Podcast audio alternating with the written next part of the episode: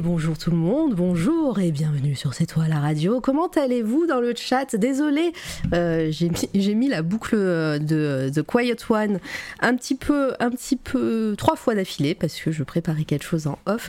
Euh, mais en tout cas, j'espère que vous allez bien. Euh, alors, on a qui? Euh, alors déjà, je souhaite remercier Myriam qui a fait un follow euh, en off juste avant le stream. Merci à toi. Bonjour euh, Davy et Projet Silex qui est ici. Fran, coucou à toi. J'espère que tu vas bien, que la journée s'est bien terminée. Euh, euh, coucou Fleur, coucou Litena. Litena, j'espère que tu vas bien, hein, que voilà, t'es pas trop dans le euh, dans le jus. Euh, hop. Yam, bonjour à toi et merci pour ton follow. Euh, Anaël qui est ici, bonjour Anaël. Euh, Edouard H. Blaes, Blaes ou Blaise, je sais pas comment, comment on prononce, Euh, mais en tout cas bienvenue à toi, merci pour tes follow sur tous les réseaux et ici même, c'est très très gentil, on va sûrement parler de toi aujourd'hui, hein, je pense, ainsi que Yam. Hop, qui est-ce que j'ai oublié? 1AM, merci beaucoup pour ton, euh, pour ton sub. Merci beaucoup, ça fait déjà trois, ah, mois en avance. Waouh Merci, waouh. Merci beaucoup pour le soutien, c'est super, euh, super euh, bienvenu, disons. Qui d'autre? Ça va, contente d'être ce soir, bah, tu m'en parles pas. Depuis le temps, bah, depuis, depuis mardi. Je sais pas si tu étais là mardi. C'était ça, hein, mardi. Oui, mardi avec, euh, avec Sin Piggy Head. Euh, bonjour, May Luxray. Bienvenue à toi et merci également pour ton follow. Euh, Taline, coucou, j'espère que tu vas bien. Euh, ouais, je vais rater des gens là. Ava, bonjour Ava. Coucou tout le monde, coucou. Mara, Litena, coucou One. Allez, bienvenue tout le monde. Ok, aujourd'hui, alors déjà, excusez-nous, enfin non, euh, pour hier, parce que j'aurais dû recevoir euh, Zenibuka, mais Yael est tombée ma- malade, et donc euh, bah, c'était euh, un petit peu dommage, j'aimerais bien euh, la voir en forme quand même en, ligne. Donc on a reporté l'interview de Zenibuka, qui je rappelle est compositrice de musique, et on, je a reporté ça. Alors je me souviens plus. Ah si, le 29. Voilà, 29 novembre. Désolée, c'est, je suis en train de regarder mon, euh, mon, calendrier géant devant moi. Euh, je crois que c'est pas écrit assez gros encore, alors qu'il fait euh, 3 mètres de long. Euh, mais en tout cas, voilà, le 29, je recevrai Zeni ici même et on va rattraper tout ce retard. Oh, j'ai regardé le replay, c'était trop bien, tous ces comics à découvrir. Oui, avec Piggy Head, on a, on a pas papoté et encore, on s'est, calmé parce que sinon on était parti pour la nuit. Hein. Cherchez pas. Mais oui, on a fait un petit, un petit live euh, un peu différent puisque ben, euh, était venu déjà, qui est euh, illustrateur, euh, illustrateur et euh, tatoueur.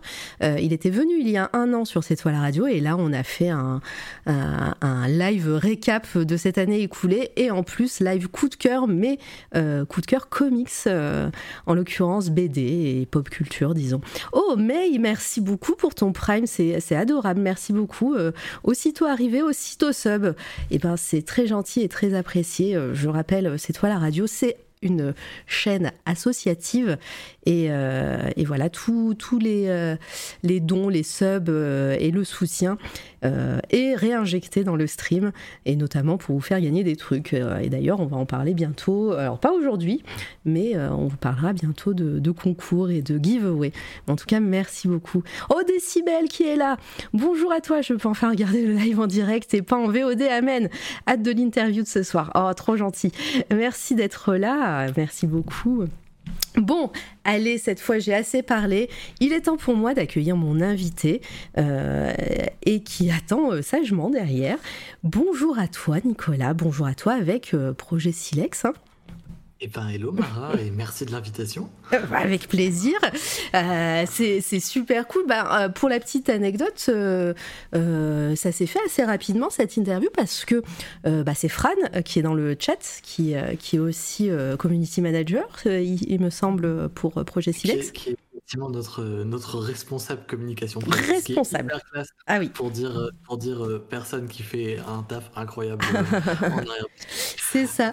Et euh, qui m'a contacté par mail, euh, par mail pour me parler de, bah, de, de, la maison d'édition et de, du projet et du financement qui est en cours en plus. Et, et, et ouais, c'était c'était Ouais, c'est la première fois qu'on me contacte euh, directement comme ça. Je me suis dit, ça y est, j'ai passé un cap dans le professionnalisme euh, radiophonique. On me contacte directement, c'est plus moi qui démarche. euh, je me suis plus sortie hein, à ce moment-là. Non, je plaisante. Mais en tout cas, c'était super agréable et c'est toujours trop cool de, soutenir des projets indés comme ça. Et bon, on va en parler de toute façon. Euh, parce que bah, le, projet est vraiment très cool et je vois qu'il y a un train de la hype qui se fait tranquillement. Hein. Euh, merci euh, Fleur pour ton sub et merci Décibel. Vous êtes, vous êtes toutes et tous géniaux. merci beaucoup. Alors encore une fois, si vous ne, vous ne connaissez pas C'est toi la radio, donc ici je fais des interviews d'artistes ou de, personnes qui créent en, en général. Et, et puis bah, n'hésitez pas à poser vos questions pour Nicolas et pour, pour le projet également. Euh, on, y répondra. Euh, L'interview se fait également avec vous hein, dans le chat. Euh, N'hésitez pas aussi à les mettre en surbrillance parce que là déjà je vois que vous êtes dissipé et je vais rater des, des messages, c'est sûr. Euh, donc N'hésitez pas à les mettre en surbrillance avec les points de chaîne, ça sera plus facile pour moi pour les repérer. Et puis, euh, et puis voilà. Euh, je merci Litena. Vous pouvez utiliser les points de chaîne pour les questions. Voilà, exactement. Ça coûte pas cher, ça coûte 10 balles de points de chaîne. et merci pour le mode lent.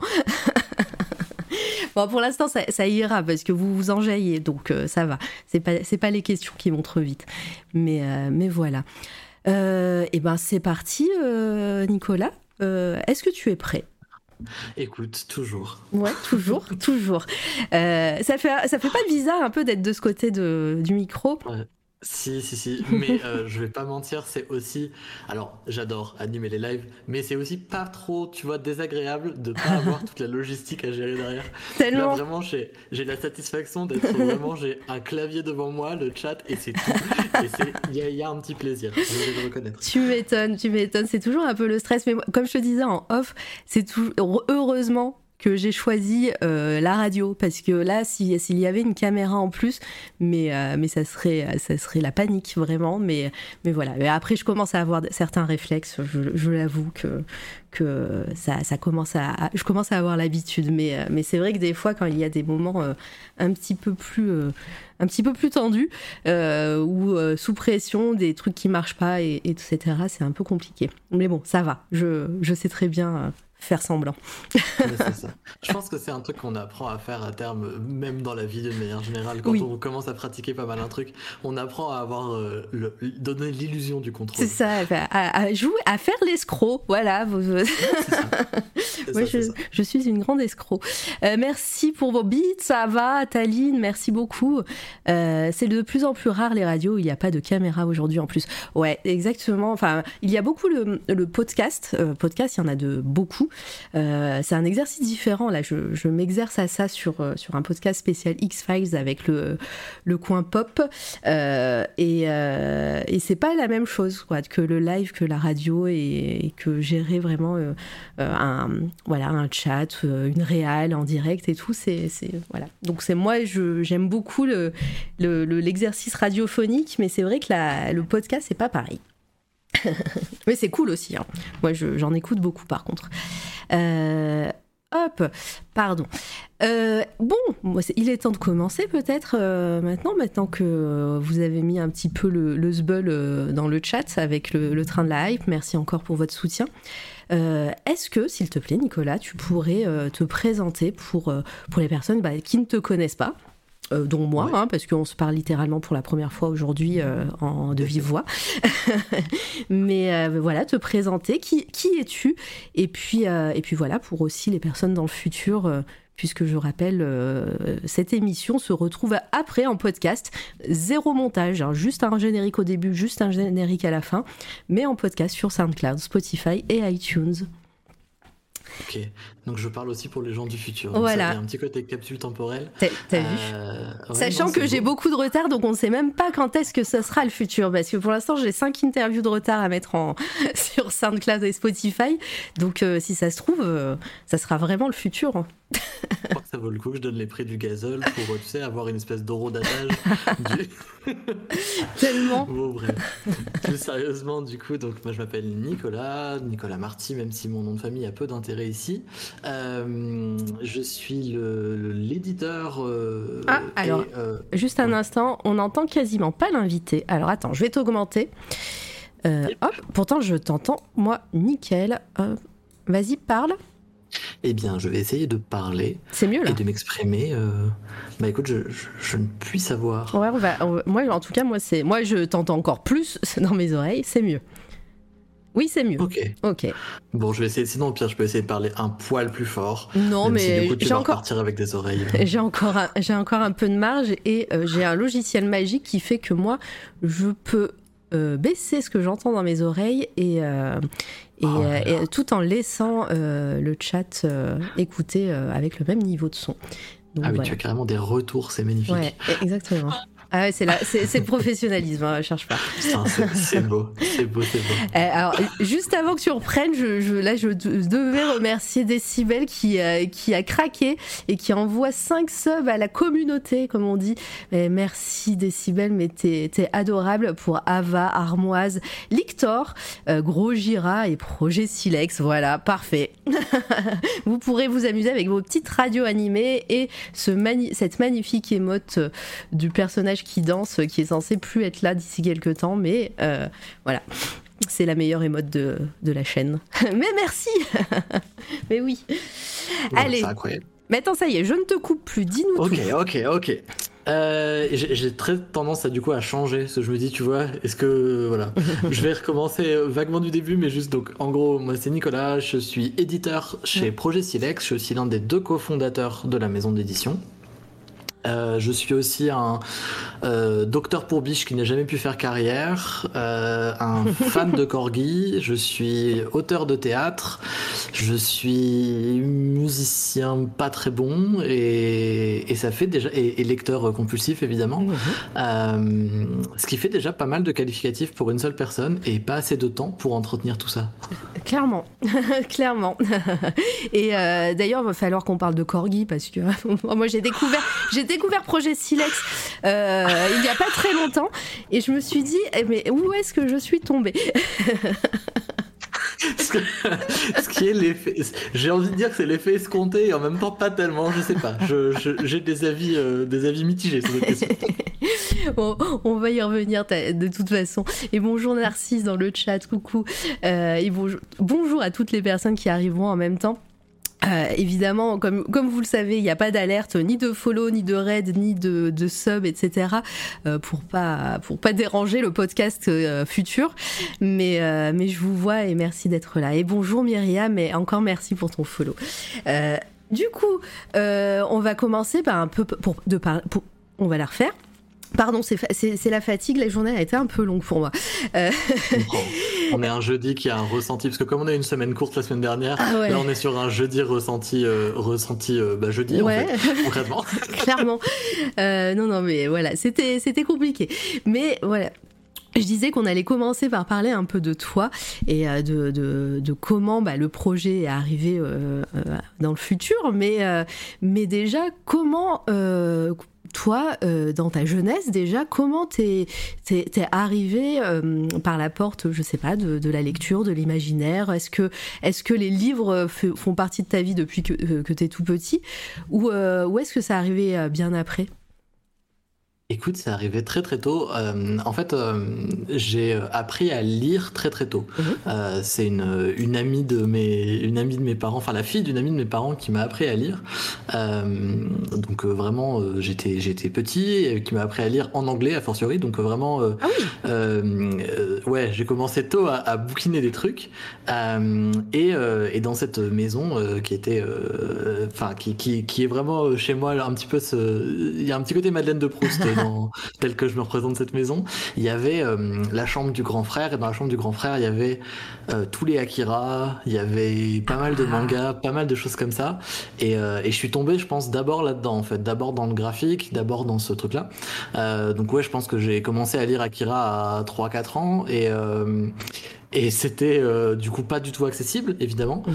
Euh, mais c'est resté, malgré tout, cette, euh, cette envie de, de faire, de faire comment dire, acte de lecture. Et, et puis derrière, en fait, je me suis jamais arrêté. Donc euh, petit, en fait, j'étais un, je suis vraiment un enfant de médiathèque. C'est-à-dire que globalement, mes parents, s'ils voulaient m'occuper la journée, en fait, ce qu'ils faisaient, c'est qu'ils me posaient à la médiathèque et, euh, et, ils pouvaient me laisser là la journée et me récupérer le soir. Et, et voilà. Donc c'était c'était plutôt euh, plutôt très cool. Et, euh, et, donc je lisais ouais beaucoup beaucoup beaucoup de choses et euh, pas forcément des choses de mon âge entre guillemets, mais quasiment toujours de l'imaginaire parce que je pense que quand on est enfant, on a quand même cet mm. attrait pour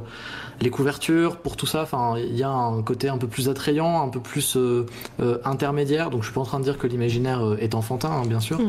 mais disons qu'il y a, il y a ce lien avec le graphique qui est un peu plus évident que si on regarde une couverture de la collection blanche de Gallimard ou autre. c'est clair. Et, et, donc, ouais, bah, c'est marrant parce qu'il y a, il y a aussi un fil rouge, j'ai l'impression, manga, Akira, dans, dans mes invités. donc, toi, tu as commencé par encore quelque chose qui n'était pas censé être de ton âge.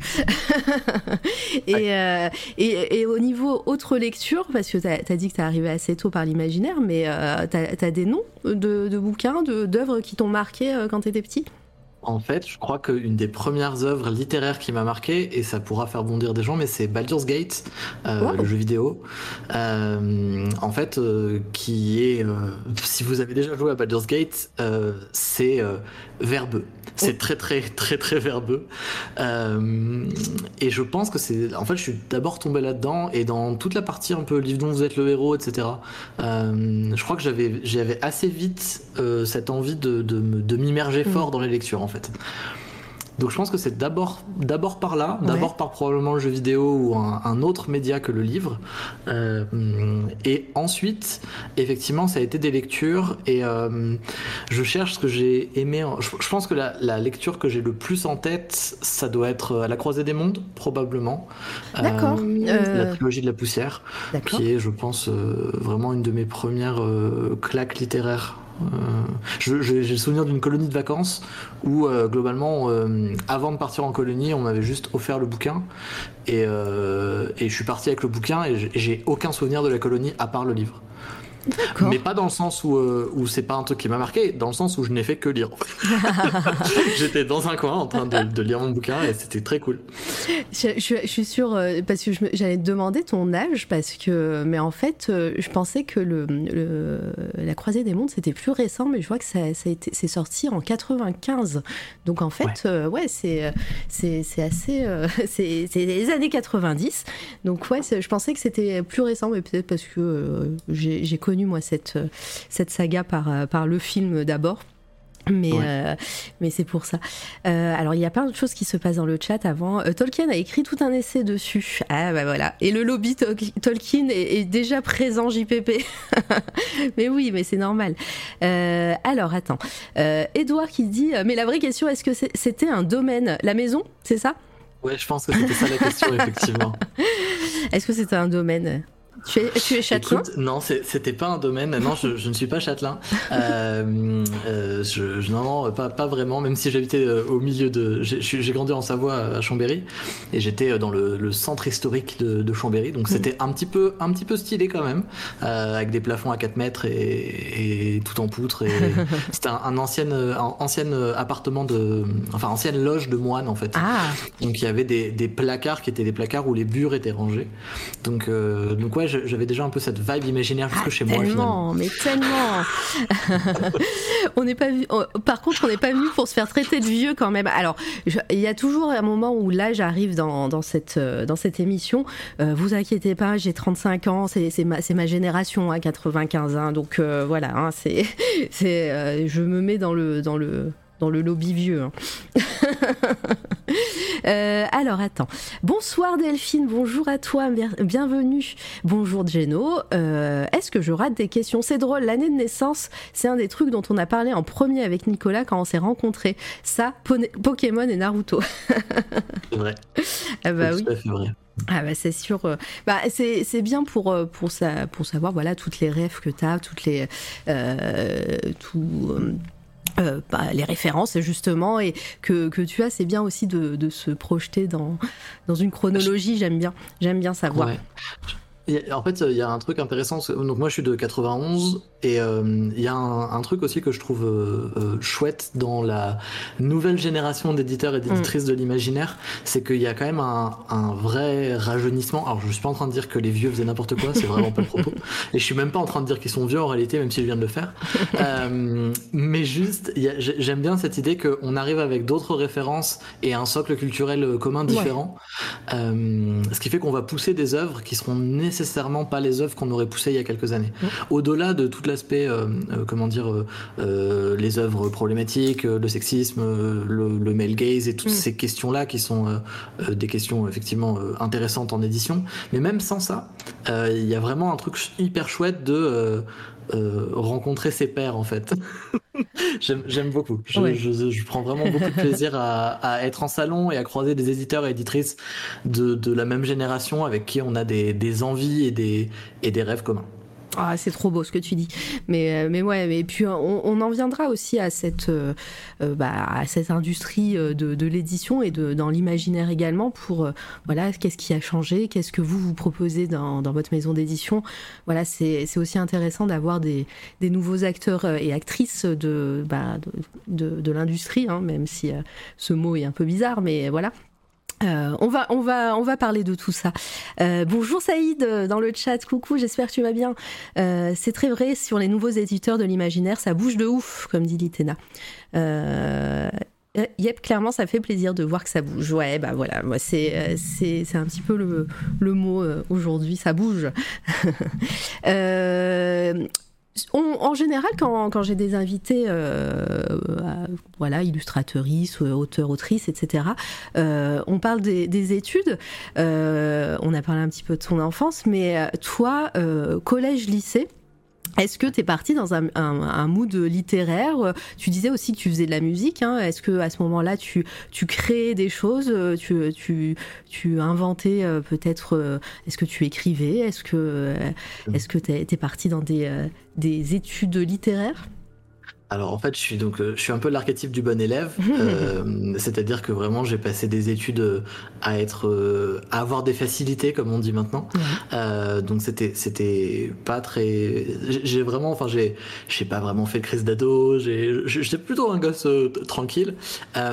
mais par contre, je consommais la création plus que je la faisais finalement. et j'avais pas trop cette alors c'est de manière amusante maintenant, rétrospectivement, je me dis j'avais déjà cette envie de créer euh, tôt, euh, mais je l'appliquais pas du tout. Et je faisais beaucoup de, bah ouais, beaucoup de lectures, beaucoup de jeux, beaucoup de, j'écoute de, la musique. Enfin, je pense que la musique c'est un truc euh, que j'ai encore aujourd'hui. Je, je, pense que j'en écoute 12 heures par jour. Enfin, c'est vraiment genre. On a toujours dans les oreilles. ouais, c'est ça. Je conçois pas de vivre sans musique, vraiment. mais du coup, je créais pas du tout. Et en fait, c'est venu très tard. j'ai commencé à faire les guitares quasiment à 18 ans et euh, et finalement quand j'ai commencé à aller à la fac quoi. Donc euh, donc ouais, c'était c'est la création est venue très très très très très très tard. Et j'étais pas du tout dans un mood littéraire euh, mmh. dans mes études. J'ai fait un bac ES, enfin voilà, j'ai fait de l'économie, je voulais faire du droit, ce que mmh. j'ai d'ailleurs fait. mais c'était ça, c'était ça mon idée. En fait, j'avais, mais je pense qu'on pourra boucler là-dessus peut-être, mais, plus tard. Mais juste, en fait, j'avais cette cette idée très très très comment dire très paladinesque euh, de, de, de, un peu d'aider le monde en faisant du droit et en changeant le système de l'intérieur. Euh, voilà, ça a été un peu ma, mon leitmotiv toutes mes années lycée et, euh, et, pendant mes années fac. Et bon, bah aujourd'hui, je suis éditeur. est-ce que, est-ce que avais, tu, quand tu disais que avais, tu faisais droit, tu étais parti pour faire avocat, juriste Je voulais être juge. Juge, carrément. Euh, je voulais être magistrat et, euh, et j'ai préparé les concours et passé les concours pour l'être, avec euh, dans l'idée qu'en fait, en étant magistrat, je serais à une place. euh, alors tout ce que je dis est extrêmement euh, peu humble euh, et je m'en excuse, non, mais en même temps, euh, en même temps, c'est vrai. J'avais cette, cette envie de me dire, moi, je connais ma propre intégrité. Du coup, si on met un poste de pouvoir, je sais que je résisterai à toute. euh, Moi, j'étais en mode, je vais porter l'anneau. Et franchement, ça va bien se passer. Tu vois. Voilà, le Genre, fil rouge. Le fil rouge. Exactement. Zéro doute. Je vais porter l'anneau et il y aura aucun problème. Et voilà. Et en fait, euh, j'ai été coincé avant parce qu'en fait, finalement, personne m'a donné l'anneau et du coup, bah, j'ai rien porté du tout finalement. Et ben, on, on va, on va peut-être passer vite, euh, je sais pas, sur, sur cette période. euh, euh, de fac, d'études, parce que bah, au final, ça, ça, n'a pas grand-chose à voir avec euh, euh, l'édition, même si j'imagine que peut-être que tes compétences en, en tant que euh, dans, dans le droit, ça, ça doit t'aider aussi sur certaines parties de, de ton travail. Euh, Est-ce que pendant bah, tes, tes années fac, justement, c'est là où tu disais que tu avais repris bah, la lecture, la musique, etc. Qu'est-ce qui qu'est-ce qui t'animait à ce moment-là euh, bah, dans l'imaginaire, dans, dans tes lectures, euh, ce, que, ce que tu lisais, ce que tu regardais euh, C'était quoi tes thèmes de prédilection? Je crois que j'ai une obsession pour le fatalisme comme thème comme thème littéraire et comme thème artistique au sens large. Le fatalisme au sens philosophique du terme. Donc vraiment juste, est-ce que est-ce qu'on est sur une route déjà tracée ou pas? Et si oui, quelles sont, quelle est notre agentivité finalement là-dedans Euh, Donc c'est vraiment ça. C'est, je pense, mon cœur de, c'est tout- toutes les mes œuvres préférées sont autour de ça, quoi. Euh, et c'est resté. Euh, et d'un point de vue création, en fait, j'étais surtout dans un truc de.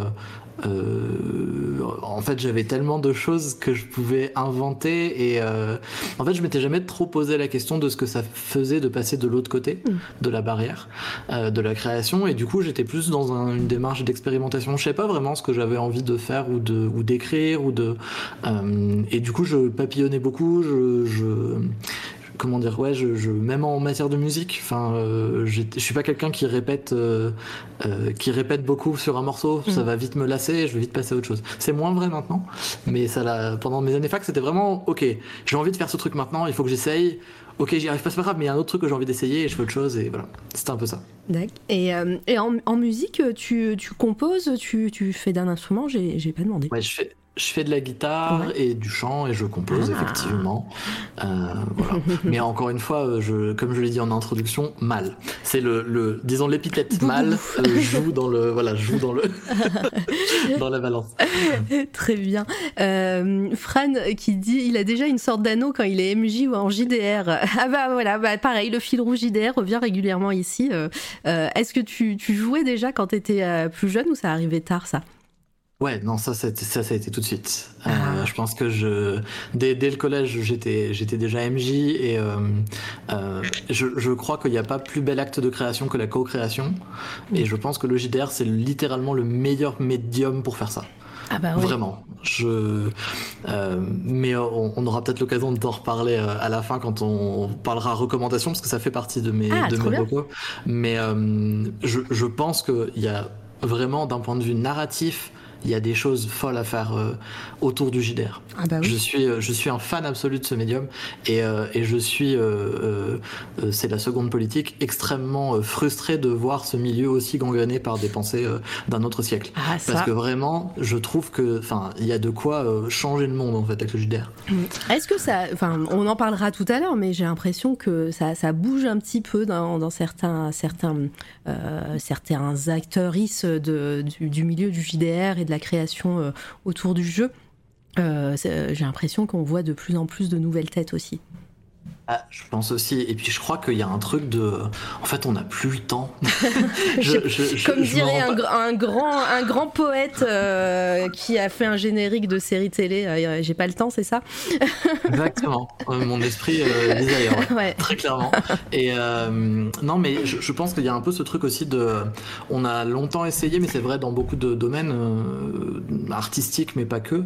euh, on a longtemps essayé de concilier un petit peu les tenants d'une pensée un peu conservatrice et les gens un peu plus progressistes. Mm. et dans le milieu artistique en ce moment, j'ai l'impression qu'en fait, on est juste dans un mode où on n'a pas le temps de faire ça, on n'a pas envie en fait. Donc on est en mode bah en fait deal with it et gérer, voilà. gérer, nous on va continuer à faire nos trucs de toute façon et on sera très heureux comme ça. Les vieux ont réussi à caler Faflarage ou attends. Exactement. Euh, non mais c'est clair. Et euh, bah, avant de partir dans euh, dans, bah, dans tes recommandations JDR, mais tu joues à quoi plus jeune ah, C'était classique ou euh, est-ce que euh, alors pas du tout. Je suis le pire, le pire MJ de l'histoire. Euh, moi, en fait, je, je, je, déteste. Non, mais enfin, tu vas vite comprendre. Je déteste les dés. En fait, je quasiment tous les JDR que je faisais, je lançais pas de dés ou je faisais semblant de lancer des dés, ce qui est encore pire. et vraiment, je, enfin, pour moi, on, est, on, était plutôt sur un truc de co-création finalement orale, mais l'aléatoire jouait très peu de rôle parce que dans ma tête, en fait, quand tu quand quelqu'un tente de faire quelque chose, tes possibilités d'y arriver sont déjà prédéterminées par euh, fatalisme again, euh, sont déjà un peu prédéterminées par euh, où il en est à ce moment-là dans sa vie, etc. Donc, donc il y a une part de moi qui était là genre non, mais si tu me dis que tu veux faire quelque chose, je vais te donner les conséquences. Il n'y a pas besoin de lancer un dé pour ça. Mm. Voilà. Je, suis un peu revenu là-dessus ces dernières années et, je découvre aussi les joies de l'aléatoire. Mais pendant très longtemps, j'avais plutôt cette vibe-là de cause-conséquence et voilà, sans forcément d'aller au milieu. Et du coup, t'as pas, pas répondu? Il n'y avait pas de jeu en particulier? Tu, créais tes, tu créais tes des univers en fait, c'est ça. Du coup, je crée mes univers. En fait, euh, parce que à partir du moment où je dis que le système, c'est qu'il n'y a pas de système, les bouquins de JDR sont très très peu utiles en fait. Ah ouais. parce que clairement, des, univers qui sont, comment dire, euh, des univers qui sont proposés, euh, il y en a, mais c'est pas forcément les bouquins qu'on retrouve partout, etc j'ai beaucoup joué sur des interprétations d'univers.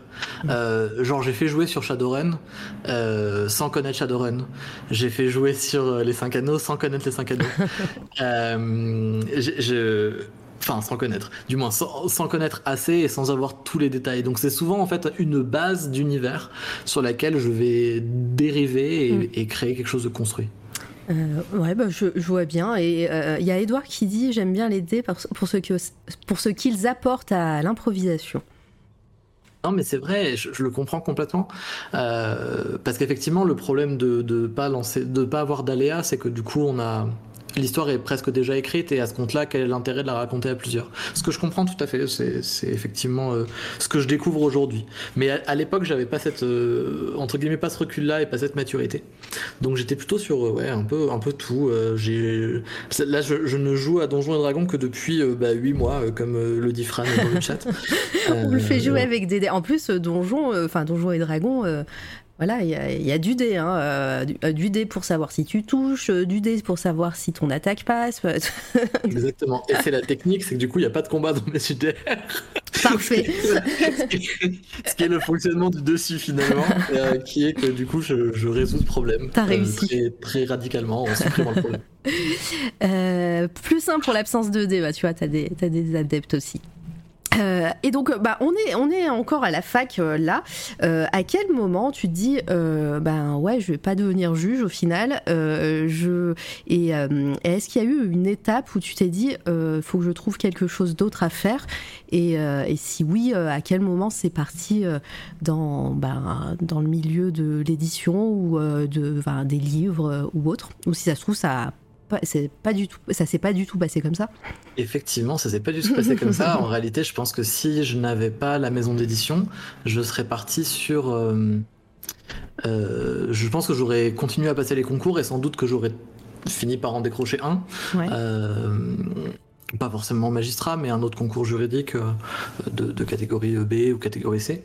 en fait, le, le, donc là du coup on arrive sur la finalement la genèse de la maison. Bah euh, en gros, euh, on a commencé du coup donc euh, avec Marie qui est enfin la co-créatrice du coup de, de, Silex, qui fait aussi toutes les toutes les vidéos que vous voyez, c'est elle qui les fait.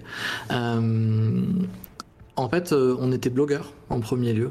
on faisait des chroniques sur des bouquins d'imaginaire avec un blog qui s'appelait What About a Dragon. et en fait, à force d'être blogueur, à force de rencontrer des auteurs et autrices, on a passé un petit peu ce, comment dire cette étape où on pouvait plus ne, on pouvait plus ignorer la situation des autoristes en France et on pouvait plus faire semblant de pas connaître le monde de l'édition. Hmm. Et à partir de là, je pense que c'est là qu'on a eu un déclic. On s'est dit mais en fait, on a plusieurs possibilités devant nous. On peut continuer à être blogueur, continuer à apporter notre pierre euh, à l'édifice de la communication et de la promotion des ouvrages, etc. Mais peut-être aussi qu'on peut essayer de faire un truc avec une plus forte échelle, enfin, ou une plus forte échelle. Et, euh, et du coup, bah, en fait, euh, moi, j'ai arrêté de passer les concours euh, pour apprendre à créer une entreprise et apprendre à être éditeur, en fait. Et je reviens un petit peu en arrière, mais qu'est-ce qui. dit, parlons sincèrement de, de, ça, mais quel, a été votre constat, justement, sur le monde de l'édition, sur, le, sur bah, comment on traitait les autoristes et, et, et, comment on éditait un bouquin bah, pendant cette période-là et qui vous avait fait euh, euh, passer le cap? Alors en fait, c'est venu du. Euh, comment dire en fait, on a réalisé une série d'interviews. Ouais. ça s'appelle Plumorama. C'est toujours en ligne sur le blog de Projet Silex. parce que je, trouve ça toujours Enfin, je trouve ça toujours aussi intéressant, en fait, maintenant. en gros, on a fait une série d'interviews, questions constantes. et l'idée, c'était de dire, OK, on pose les mêmes questions à plein d'autoristes. Alors, en imaginaire francophone, hein, donc ça reste euh, une niche dans la niche, hein. mais euh, on s'est dit ok on va faire ces questions-là et ça va être cool, on va tester. Et, euh, en fait, on posait des questions qui étaient, bah, en gros, est-ce que vous en vivez? Qu'est-ce que ça vous apporte? Est-ce que c'est compliqué? Comment Et puis même des questions sur la création. Est-ce que, est-ce que vous faites des plans? Est-ce que vous faites pas de plans? Enfin, des trucs comme ça.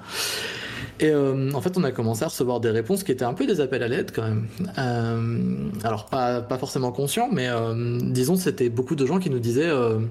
alors, là pour le coup on est sur de l'explicite, mais par exemple Katie Stewart, qui est une, autrice absolument formidable, disait non mais de toute façon être auteur c'est bien, mais être auteur vivant c'est mieux.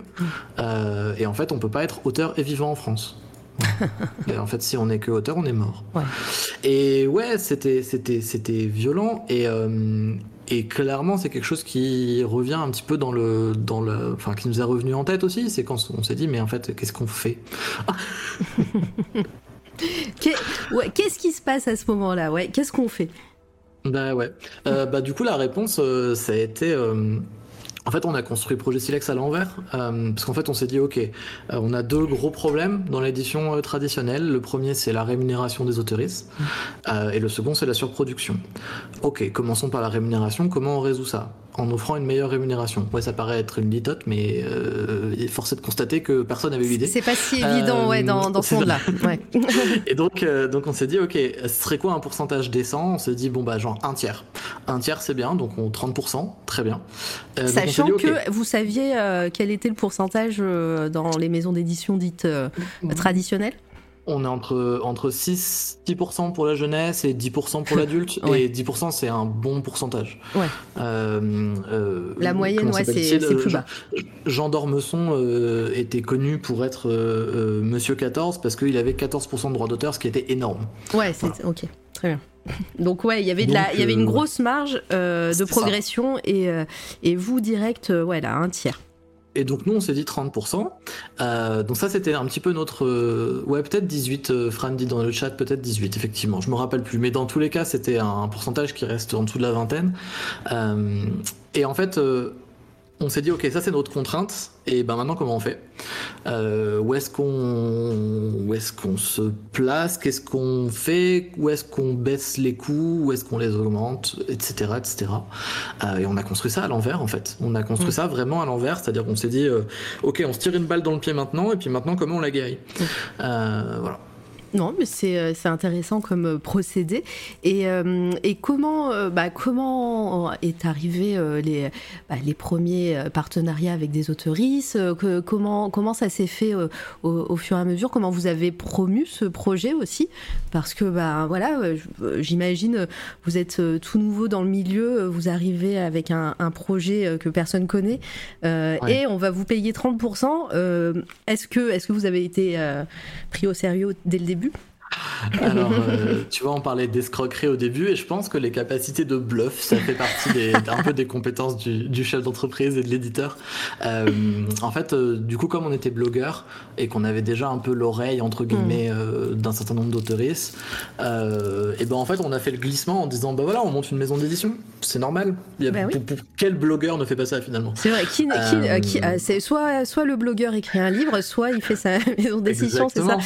Et, et donc, donc voilà. Et donc, euh, en gros, on, on a, on a fait ça et. euh, et puis on a eu la chance de, de- d'avoir l'oreille de, de Isabelle Botian, qui est une autrice euh, absolument formidable de livres d'imaginaire que je vous recommande, euh, mais vraiment euh, très fort. Enfin, c'est, c'est, à mon sens, l'une des autrices francophones qui, euh, qui écrit le mieux l'intelligence. Ouais.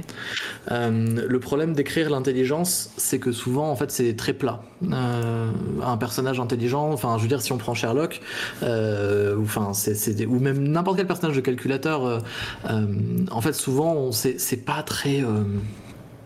ouais, c'est, pas pas très intéressant parce que euh, en fait on les voit réussir et etc Isabelle a, a un vrai euh, une vraie conscience probablement parce qu'elle est elle-même très intelligente euh, de ce que des, des problèmes qui viennent avec l'intelligence.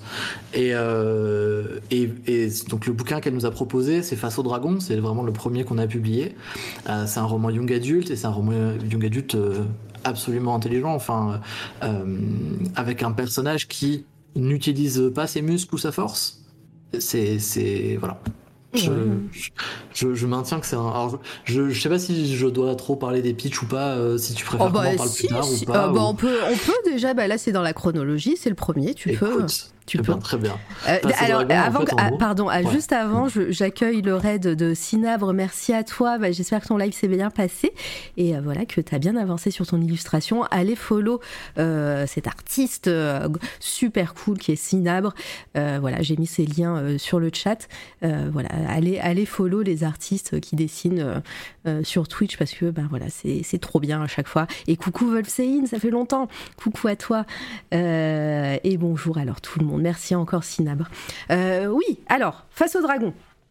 ouais face au dragon en gros c'est l'histoire d'une euh, d'une héroïne qui euh, va se retrouver euh, donc c'est un isekai Ouais. euh, ce qui est un- une jolie boucle avec euh, le projet du moment C'est ça. Bah, Est-ce que déjà tu peux définir parce que bah voilà, oui, tu t'en parles maintenant, dis, définis le terme. C'est vrai. En fait, isekai, c'est un terme japonais. Alors, en réalité, on a, c'est, pas un concept japonais, parce que c'est, je veux dire, on a ça dans l'imaginaire occidental depuis longtemps, mais en gros, c'est l'idée du passage de notre monde vers un autre monde. Un personnage qui va passer, euh, qui va être euh, donc euh, Jumanji, euh, pour ne citer que ça. Je cherche des, des références pop culture un peu communes. Oui. On va voir ça dans Jumanji, on va voir ça dans Narnia. Voilà, ça va être vraiment ce truc de, on est transporté ailleurs Ouais. dans un monde qui nous est étranger et éventuellement hostile. Est-ce qu'il y, qu'il y a une notion de portail à chaque fois ou pas du tout? Alors la portal, donc euh, ce qu'on appelle la portal fantasy, qui est finalement un sous-genre Ah, euh, de la de la fantasy, euh, ça fait, ça, en fait, ça rentre dans Ce que j'aime dans le concept d'isekai, c'est qu'on y fait rentrer plusieurs choses. Il y a plusieurs sous-genres qui vont un petit peu s'y coller, Mhm. Mais effectivement, oui, il peut y avoir cette idée de portail. Mais parfois, c'est une réincarnation. Ouais. Euh, ça, ça peut être euh, ouais un personnage qui se réincarne dans un autre monde. C'est ça, c'est beaucoup le cas pour les isekai japonais. D'accord. euh, japonais et coréen d'ailleurs, euh, il y a une forme assez forte. En fait, euh, dans les thèmes, les grandes thématiques de l'isekai, il y a un peu cette, cette idée de d'échec dans la vie euh, actuelle ou dans notre monde euh, qu'on va pouvoir euh, réparer en étant une meilleure personne dans un autre monde finalement. Mhm. J'ai toujours trouvé qu'il y avait une comment dire un fond très triste au concept d'isekai euh, tel qu'on le voit beaucoup euh, dans les mangas et dans les animes. Ouais, ou bah, c'est euh, vrai. oui, bah, je suis toujours entre deux eaux sur ça. Je n'ai pas décidé. Euh, va- Vas-y, continue sur, euh, sur le bouquin. dragon. Ouais. Très bien. C'est donc euh, l'histoire de Polly, une jeune femme qui, après avoir giflé une camarade qui l'a insultée, avec une insulte raciste par ailleurs, s'enfuit dans la forêt, ferme les yeux, compte très fort dans sa tête pour espérer que ça passe, et quand elle rouvre les yeux, elle est ailleurs, sur une île, euh, avec des créatures qu'elle connaît pas et des enjeux qu'elle connaît pas, et surtout avec d'autres personnes qui viennent de différentes époques, euh, qui vont du Moyen Âge jusqu'à la Seconde Guerre mondiale. Et en fait, tous ces gens-là lui disent non mais en fait pour quitter l'île, il faut tuer un dragon. Ok.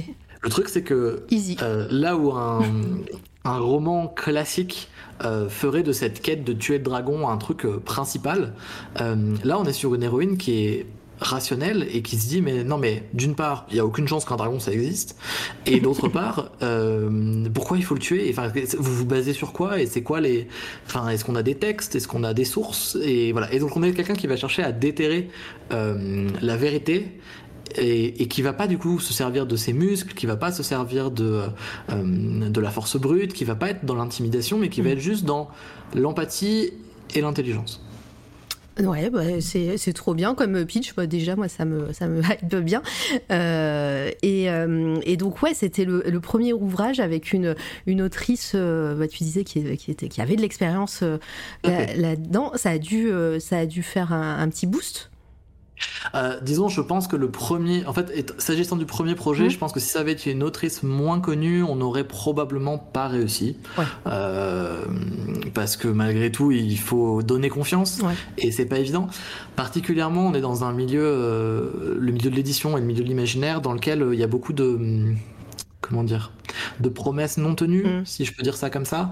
Euh, et forcément, si on arrive en disant, ok, on va rémunérer les auteurs à 30% et et on va être euh, éthique et en fait. euh, dans la plupart, enfin chez, chez la plupart des gens, ça sonnait comme une arnaque en fait. Ouais. Donc on a d'abord dû se défaire de cette euh, bah, de cette présomption d'arnaque finalement. Mm. Euh, voilà, donc ça a été un peu notre première étape et le fait d'avoir une autrice confirmée fait qu'on a eu au moins un petit peu ce truc de ouais non mais elle est elle est pas con, elle sait comment marche le milieu de l'édition. Ouais. Euh, si elle a signé, c'est qu'a priori c'était pas une arnaque. Ouais, je, je comprends. Avant de, de- de te poser une autre question, il y avait une question de Delphine juste avant. Je la mets en, petit, en surbrillance. À quel point Projet Silex a conquis les autoristes en termes de soumission? À quel point les soumissions de manuscrits révèlent l'engouement des autoristes pour une maison qui prend soin d'eux, même si elle est petite Donc elle est un peu longue, elle est en deux étapes la question. Elle est, elle est sur Ouais. ton écran, euh, tu peux la lire en même temps. ouais, je vois ça. Alors en fait, euh, hyper, euh, ça c'était vraiment hyper drôle. Euh, quand on a commencé, euh, en fait, donc il y a un, festival d'imaginaire qui est très connu qui s'appelle les Imaginales, qui se passe à Épinal Oui. tous les ans. Euh, en fait, quand on a, on a, on a eu la chance euh, d'avoir la confiance du festival pour faire euh, les rencontres autoristes éditeuristes, Oui. euh, qui est en gros un espèce d'événement professionnel dans lequel des gens viennent pitcher leurs manuscrits euh, et, euh, et nous donnent un petit peu leur, euh, euh, enfin voilà, un certain nombre d'éléments, etc. Et l'idée c'est de pouvoir euh, créer une relation directe avec euh, l'autoriste euh, et éventuellement avoir accès à des manuscrits euh, plus rapidement et plus simplement que par la voie euh, traditionnelle. Euh, la première année où on l'a fait, la maison était lancée, mais il n'y avait pas encore de campagne de passer. Mm. Euh, et euh, les gens sont venus. euh, et globalement, les gens qui venaient nous voir, non seulement ils étaient méfiants, mais c'était à nous de nous justifier. Donc moi, j'ai vraiment passé globalement, j'étais, en- c'est moi qui étais en entretien en fait. J'ai passé l'intégralité de ce salon à devoir répondre aux questions des gens et comment vous n'êtes pas une arnaque, etc., etc. Ça, c'était le premier salon. Deuxième salon, il y avait déjà une campagne de passé. Euh, les gens étaient un peu plus confiants, donc on a vu un peu plus de monde.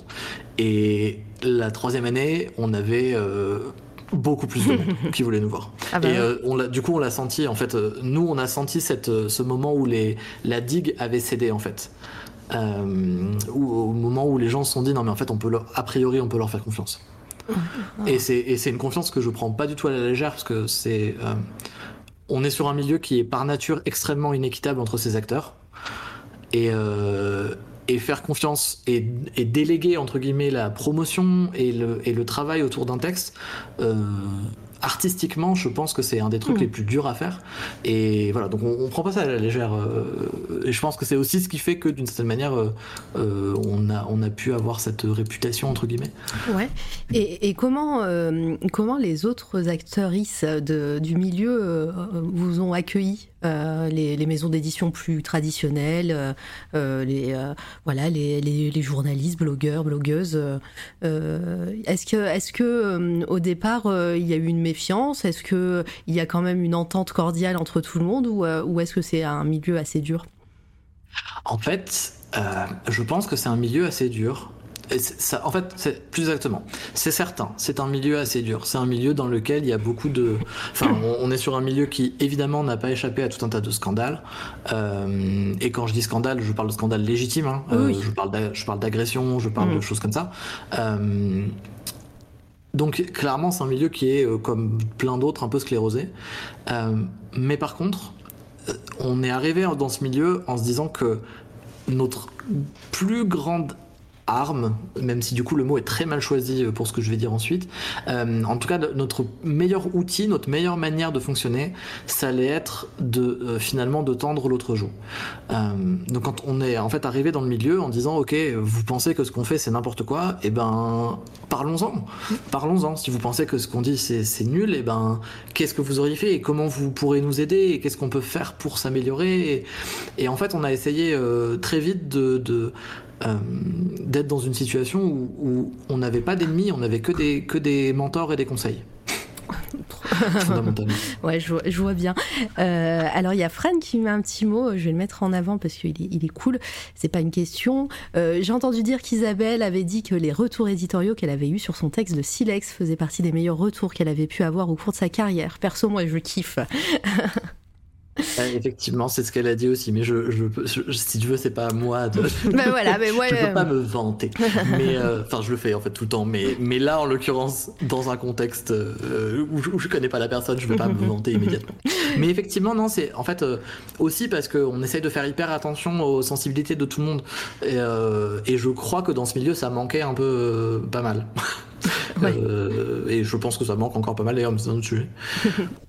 Est-ce que euh, le fait de faire euh, des financements précommandes participatifs comme ça, c'est arrivé de, soi euh, dès le début Parce que bah, bah, peut-être de façon très pragmatique, vous n'aviez pas des fonds tout de suite.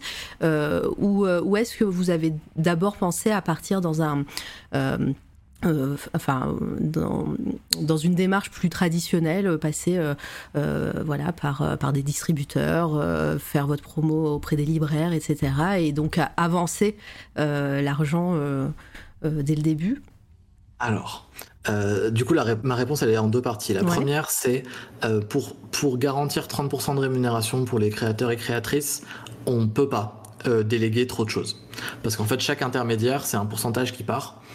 Mm. Et, en fait, c'est des pourcentages qu'on récupère jamais. Et en fait, euh, on serait, si on était dans un circuit de diffusion, distribution euh, classique, on pourrait pas faire 30% pour les autoristes. Ou alors on se, ou alors on payerait nous à chaque fois, ce qui est pas impossible. On pourrait être une maison associative qui est sur euh, finalement sur un espèce de fonds de roulement et, et qui vise pas un profit. Mais il y avait une forme de comment dire de, de, on avait envie de montrer que c'était possible en jouant le jeu entre guillemets du capitalisme et c'est-à-dire en étant euh, dans une logique de profit, de faire quand même les choses bien en fait, mm. si ça fait sens. Euh, et donc ça c'est ma première euh, réponse, c'est donc le circuit traditionnel, on n'est pas persuadé de pouvoir le faire en déléguant, et sans déléguer, on pourrait peut-être le faire, mais en fait le financement participatif, il a une, une vertu qui est que on fait des on crée en fait un, un événement autour des sorties. Euh, en, on va dire en circonscrivant ça dans le temps, on, on, essaye de dire ok là on est en train de faire un truc et si vous voulez nous aider ce serait bien de le faire maintenant ouais, d'une certaine manière. Euh, donc c'est un peu c'est un peu ça l'idée en fait du financement participatif. Et d'ailleurs c'est vraiment des précommandes parce que du coup enfin les textes sont, sont les textes sont prêts. Enfin on n'est pas sur un truc euh, enfin euh, particulièrement s'il y a des rôlistes parmi vous euh, dans le chat je pense que tout le monde a l'expérience de, de, crowdfunding de JDR qui mettent 8 ans à arriver. On, on essaye de pas être là-dedans. Alors je dis pas qu'on y arrive à chaque fois parce que particulièrement en ce moment le contexte pénurie de papier etc est compliqué mais, euh, mais en tout cas, on essaye d'être les plus, euh, les plus euh, rapides possibles et d'être en fait sur un truc de de soutien mutuel Oui, ça, ça marche comme, expression. Fran, je tiens à dire que Nicolas, c'est un sensei de maîtrise et de bienveillance pour ailleurs. sur Twitter, il a un code de conduite qui est à 4000% honorable. ouais, voilà. Donc, c'est gentil. Les, les, petits mots gentils comme ça, c'est toujours agréable à entendre. c'est tellement.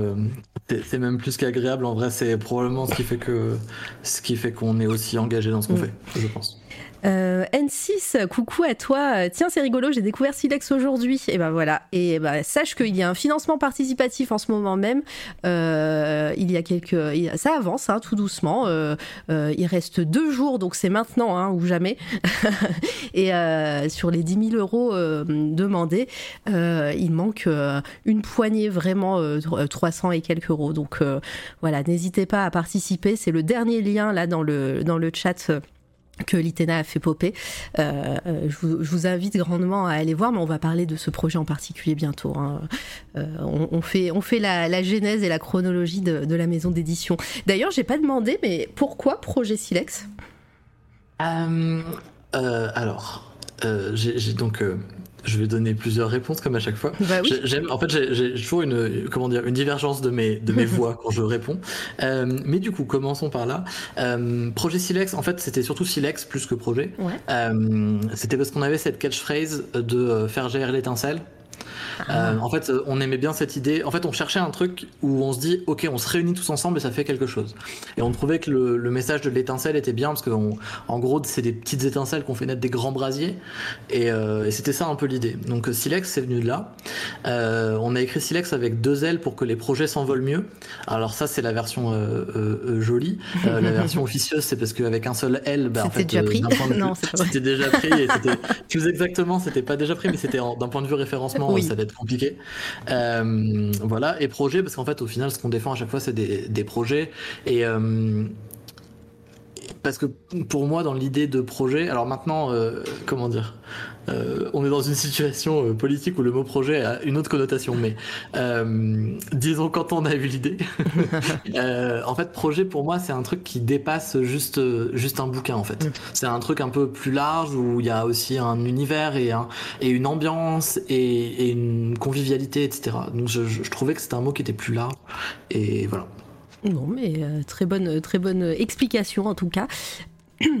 Euh, pardon, euh, Edouard, oui, on fait jaillir l'étincelle, non, mais j'aime bien, j'aime bien cette, catch, cette catchphrase euh, qui est cool. et puis, bah, le, premier, le premier livre sort. quels ont, quels ont été les retours bah, du public et, et après, bah, assez, vous avez fait quoi après comme livre, comme projet justement? Et ben en fait, euh, les, retours ont été super bons. Ça c'était un peu, euh, le, c'est un peu l'angoisse quand même euh, parce que bah, c'était le premier bouquin et en fait si le bouquin est mauvais, bah en fait ça enterre un petit peu mm. la maison quand même. donc donc après. Alors, je vais, je vais, je sais qu'il y a des gens qui ont le bingo des live silex et qui vont être ravis que je dise ça, mais moi vraiment, les, nos autoristes, j'ai une confiance aveugle dans ce qu'ils font. Et euh, vraiment, je suis, euh, je suis d'abord fan avant d'être éditeur. Donc moi, d'abord, j'ai lu ce bouquin et je me suis dit, mais c'est un peu, c'est illégal qu'il soit pas, euh, c'est illégal qu'il soit pas, comment dire, publié en fait.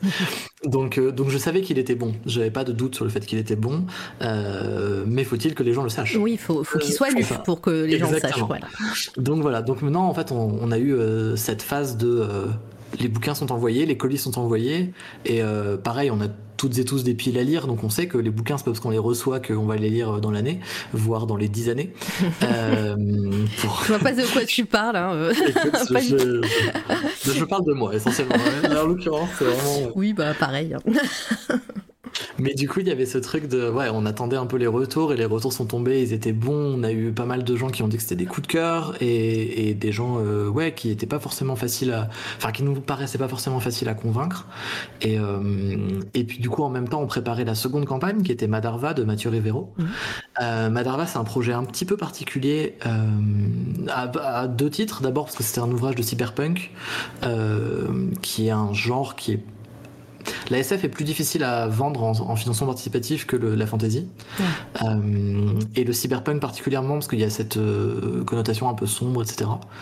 Euh, et surtout, c'était une réédition. Euh, C'est-à-dire que l'ouvrage était déjà paru aux éditions Rivière Blanche, et donc là c'était une réédition, alors une réédition augmentée, ce qui est un peu rigolo pour un ouvrage de cyberpunk. Euh, mais on- en gros, on avait ajouté des chapitres, on avait euh, voilà retravaillé le texte, etc. Mais mais voilà, en tout cas, c'était c'était un autre projet. Et Mathieu Rivero, qui était aussi un auteur confirmé, qui avait déjà plusieurs publications à son actif, notamment aux éditions du, des Moutons électriques. Et, et donc voilà, donc on a on a on est rentré dans ce projet et et ça a été un poil euh, compliqué. Euh, pas parce que pas parce que l'ouvrage était moins bon, mais simplement parce que euh, sur le premier projet, on avait beaucoup de gens qui se sont dit ok, il faut les aider, ils débutent. Ouais. Et sur le deuxième, on n'avait plus cette excuse de on débute. Euh, et donc euh, donc voilà, donc ça a été, ça a été une campagne plus probablement plus stressante. Ouais. Euh, À force des bras, euh, Exactement, c'était vraiment la force des bras, mais on s'en est sorti malgré tout. Et l'ouvrage, l'ouvrage, moi, je, je l'adore vraiment. C'est un roman qui est beaucoup, ça, c'est vraiment un court roman. Euh, on est à la limite de la novella, et euh, et en fait, c'est un, cyberpunk que je trouve lumineux. Euh, ce qui est Mhm. rare et, et, et joli et c'est en gros c'est l'histoire de David qui est un, un ancien militaire reconverti détective privé qui va enquêter sur l'agression d'une chanteuse cyborg euh, qui s'appelle Madarva et qui est un peu la Lady Gaga de l'époque. Euh, elle se fait agresser en sortie de concert et il va enquêter et se rendre compte que ça a peut-être à voir avec, euh, on va dire, les, les, les gens qui s'opposent au transhumanisme.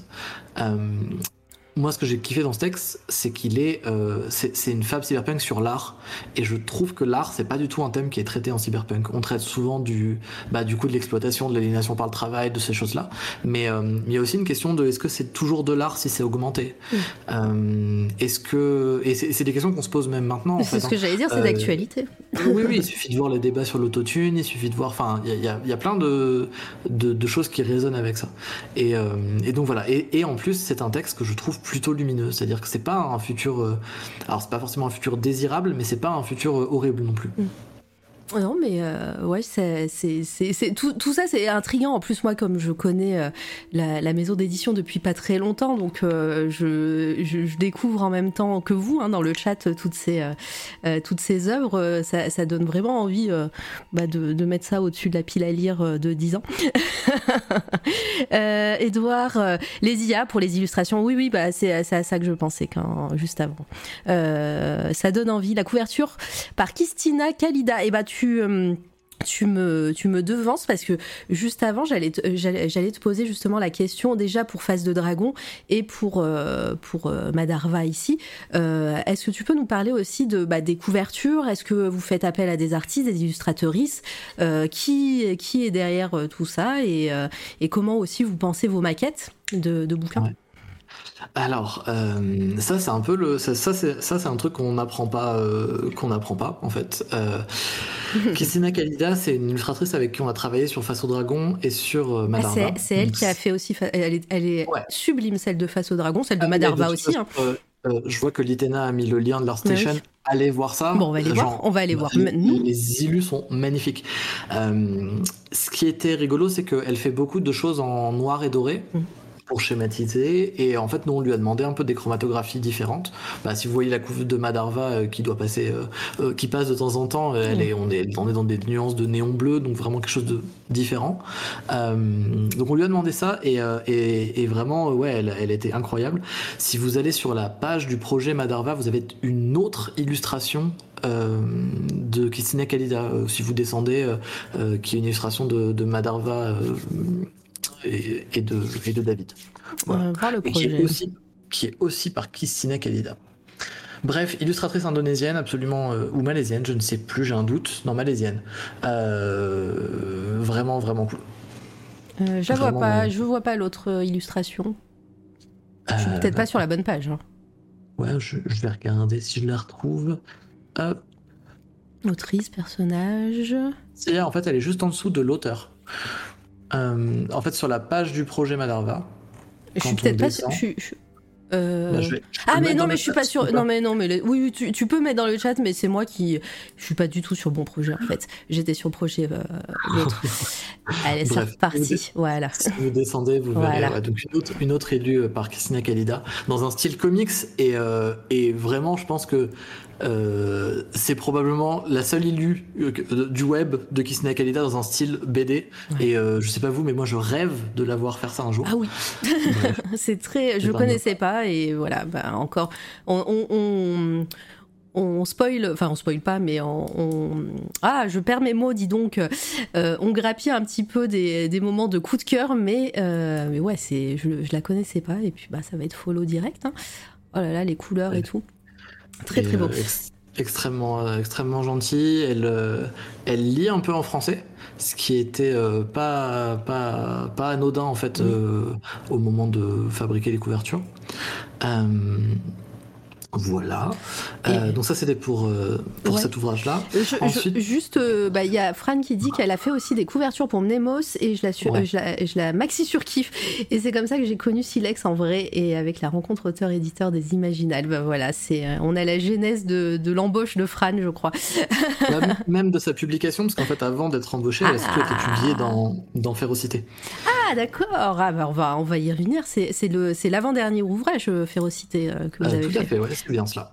Très bien. Et ben, euh, on va continuer notre chronologie. Il s'est passé quoi ensuite euh, au niveau Alors. euh, livre? Comme ça, comme Ouais. ça, vous aurez vraiment un, un, un florilège exhaustif de tout ce que ce que Silex a fait dans dans leur dans leur vie, carrière. Exactement, dans, dans notre vie, c'est ça qu'on a fait. Euh, du coup, ensuite, on a, on a publié Rocaille. Euh, Rocaille, qui est du coup un ouvrage de fantaisie baroque, légumière. Euh, et si vous vous demandez ce que la fantaisie légumière, Oui. allez lire Rocaille. Euh, non, plus, plus sérieusement, en fait, c'est un. Rocaille, pour le coup, c'est notre premier premier roman. C'est-à-dire que c'était une autrice qui n'avait pas publié de, qui avait Ah. publié une nouvelle, euh, qui avait publié une nouvelle euh, aux éditions du Chat Noir, mais bon, ça reste une nouvelle dans une anthologie. Et là, c'était son premier roman qui était publié. Et nous, c'était euh, un peu le gros enjeu. Vraiment, parce que en gros, c'est le moment où on se dit, ok, jusqu'à présent, vous avez fait confiance au nom d'Isabelle Botian et au nom de Mathieu Rivero parce que vous les connaissiez. Maintenant, on vous propose de découvrir un truc, on vous dit que c'est bien, faites-nous confiance.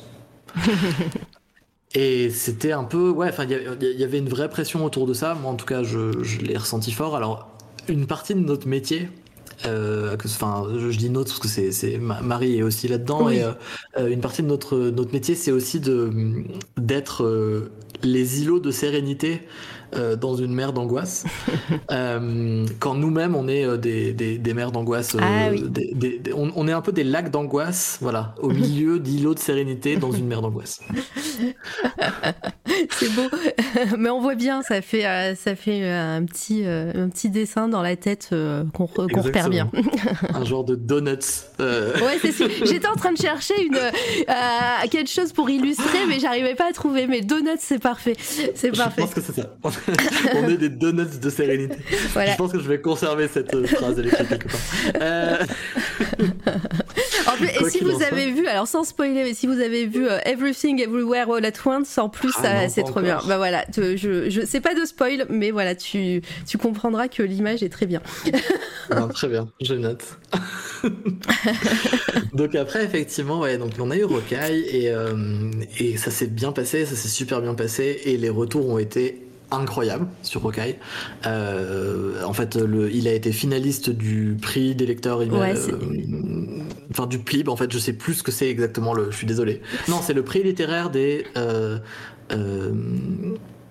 euh, ah, putain, Sinon, tu fais comme Fran, elle- il dit euh, Rocaille a aussi eu des prix avec 5 i, euh, c'est très bien, ou 6 i, je n'arrive pas à la lire. En fait, du coup, donc, elle, a, elle est- donc, euh, elle été finaliste du PLIB et elle a reçu le prix Aventurial là cette année. Ah, euh, pour son ouvrage. Et, euh, et c'est un texte qui est absolument merveilleux et euh, elle convoque en fait euh, c'est une autrice qui est euh, euh, qui convoque merveilleusement bien des images. Mm. Euh, elle a elle a une capacité à faire naître des ambiances et particulièrement des ambiances euh, euh, euh, sombres pas dans un sens glauque mais dans un sens de la brume et la pluie elle les convoque avec avec la grâce de quelqu'un qui a grandi dans l'Est.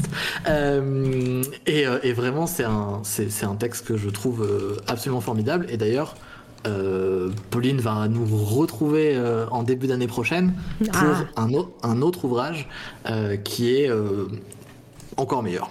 Je peux pas le dire mieux, c'est c'est genre. Je me dis si vous avez. à celles et ceux qui dans le chat ont lu Rocaille ou qui vont lire Rocaille, et si vous le trouvez bien, sachez que son prochain, je pense qu'il est, il est meilleur, objectivement. Donc Ouais, voilà, voilà. donc Rocaille, super ouvrage, couverture par Cindy Caneve, euh, qui est une illustratrice que, que j'adore. Euh, je peux pas dire mieux. Ouais, je, vois sur la page qu'elle est, euh, qu'elle est, euh, qu'elle habite Auvergne-Rhône-Alpes. voilà, Sicile Auvergne, c'est moi. Donc, je peux que l'apprécier. Ouais, elle, elle, enfin, franchement, elle est, elle est merveilleuse. Elle a fait donc la couverture. J'anticipe un peu parce que du coup, c'est un, c'est un duo, mais Mais oui. elle a aussi fait la couverture de Kero Dead. Donc, Si vous voulez voir un peu la panel, le panel de ce qu'elle fait, illustratrice vraiment, vraiment sublime. Enfin, je, je, je sais pas quoi dire de mieux. Rocaille, en fait, euh, c'était une couverture euh, euh, compliquée parce que nous, on voulait un Memento Mori, en fait. Ouais. Euh, J'allais dire fait, la, on- la- la couverture. Alors moi, qui connais pas du tout le livre ou, euh, ou les thèmes abordés, etc. Quand je l'ai vu pour la première fois, ça m'a fait beaucoup penser au roi en jaune, euh, évidemment, avec la couronne, Ouais, avec ses couleurs. et mais mais voilà. Après, ça a, ça a sûrement rien à voir, mais voilà, c'est juste pour dire que la petite ref me voilà, m'a fait penser Eh à ben, ça. en fait, euh, en fait, ouais, ce qu'on voulait, c'était un. Donc, l'histoire de Rocaille, c'est l'histoire de Gésil, qui est un roi, qui est euh, euh, mort. Et donc c'est un peu embêtant, enfin c'est, euh, disons, on s'en remet rarement. Euh, mais là, il est ressuscité par des brigands qui veulent le remettre sur le trône. Euh, lui, depuis qu'il est mort, il a plus trop le goût de vivre. Et euh, comme il a plus trop le goût de vivre, on va lui mettre entre les pattes un magistre, donc le dernier d'une grande lignée de magiciens, qui découvre à peine ses pouvoirs, en espérant que ça va lui remonter un petit peu le moral. Et ça va être l'histoire de ces deux destins croisés. Et euh, ce qu'on voulait, c'était du coup une couverture qui illustre d'un côté le, le lumineux du personnage de Lueld et le sombre du personnage de Gésil. Mm.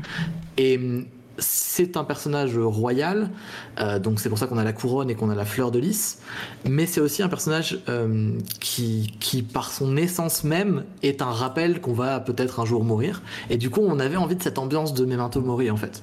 Et, euh, et je trouve que la couverture réussit à merveille de faire ça, quoi. Ah ben ouais, clairement. Alors, on va aller, on va aller visiter l'Instagram de Cindy en même temps. Et je vois que les, les- les deux couvertures pour vous sont sont, sont les, ces dernières euh, publications d'ailleurs. Euh, et ouais, c'est ouf. C'est fou. euh. Elle a fait, dans le cadre de la campagne Rocaille, elle a fait des, des dédicaces. C'est-à-dire qu'il y avait une contrepartie dans laquelle on avait une illustration par Cindy. Euh, je pense qu'un de mes plus grands regrets d'éditeur, c'est de ne pas les avoir scannés et de les Ah. avoir envoyés. Euh, parce que bah, du coup, c'est- c'est donc ça c'est arrivé à leur, leur destinataire, ça c'est pas Bah le souci. Mais, euh, mais ils étaient incroyables.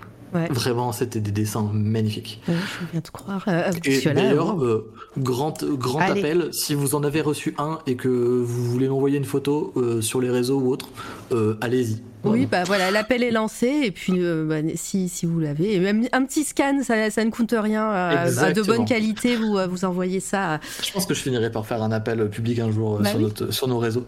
mais euh, mais c'est vrai que ça fait, un- je trouve que ça fait un peu, euh, comment dire, oups. Oups, oui.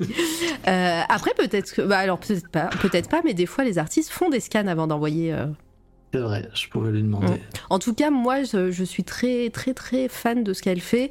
Euh, et moi, c'est c'est moi qui vais lancer un appel. Si elle veut venir parler sur cette toile à radio, c'est avec grand plaisir que je l'accueillerai euh, ici même en 2023. Je prépare mon, planning tout doucement. et, euh, et voilà, donc ouais, c'est c'est très très beau, c'est follow. Allez faire un petit raid de follow. Là, Litena a fait popper son, son, son Insta. Euh, allez soutenir toujours les artistes indépendants. Hop, hop, je spam. C'est parti. Elle a 600 followers, enfin 630 followers, c'est pas assez. Voilà, à mon âme la vie. Euh, Edouard, en fait, Rocaille, c'est littéralement tu es dépressif, arrête. ne laissez pas Edouard pitcher vos histoires. Ouais, clairement, je, je peux pas souscrire à cette, à pitch, mais, mais ok. Ok. non, mais par contre, ouais, vraiment, c'est un bouquin. euh, c'est le seul bouquin qu'on a réimprimé pour le coup, Ah, d'accord. euh, parce qu'il était épuisé. Et euh, bah, trop bien. Ça, ça, ça doit faire plaisir. En plus, pour un premier, un premier roman. Ouais, euh, ouais, ouais. Voilà, c'était, euh, bah, j'imagine, euh, voilà, elle était éditée pour la première fois, même si peut-être qu'elle a fait d'autres choses de son côté. Euh, En général, les auteurices euh, euh, éditent soit sur des blogs, soit, soit euh, sur Internet avant, etc. Donc c'est, euh, c'est, euh, ça devait, ça devait, ça devait faire plaisir pour elle. euh, elle devait être bien dans, sur son île de sérénité au milieu de son donut. Clairement, clairement, clairement. Euh, Monolith, coucou 631 maintenant. Bah, voilà, ça marche les, euh, les raids. Allez, allez raid euh, de follow sur, sur l'Instagram de Cindy. Alors, bah, on arrive tout doucement, là. Ça fait trois, trois pitchs de, de livres. Qu'est-ce qu'il s'est passé après? Alors, après, on a sorti. Alors, en fait, euh, donc tout ça, c'était des romans. Et euh, suite à ça, on s'est dit qu'on avait très envie. Parce que le format nouvelle, c'est un format que j'aime beaucoup. Ouais. Euh, je trouve que c'est un format qui permet d'une part de révéler des plumes euh, qui, qui. Ce qui est particulièrement drôle dans le cas de Férocité, mais c'est un autre sujet. Euh, en tout cas, de révéler des, des autoristes. euh, qu'on n'aurait pas forcément vu sinon, euh, parce qu'un roman c'est plus compliqué et il y a des auteurs de nouvelles et des auteurs euh, de romans, enfin c'est pas forcément les mêmes personnes on va dire. Et donc vraiment voilà, on avait envie de ce, ce truc-là et on, on avait en tête un thème d'appel à texte qui était la fantaisie animalière. Mhm. Et euh, on a cherché un titre et dans le titre, enfin parmi les mots qui, que on va dire autour, vraiment on a fait un champ lexical des animaux quoi.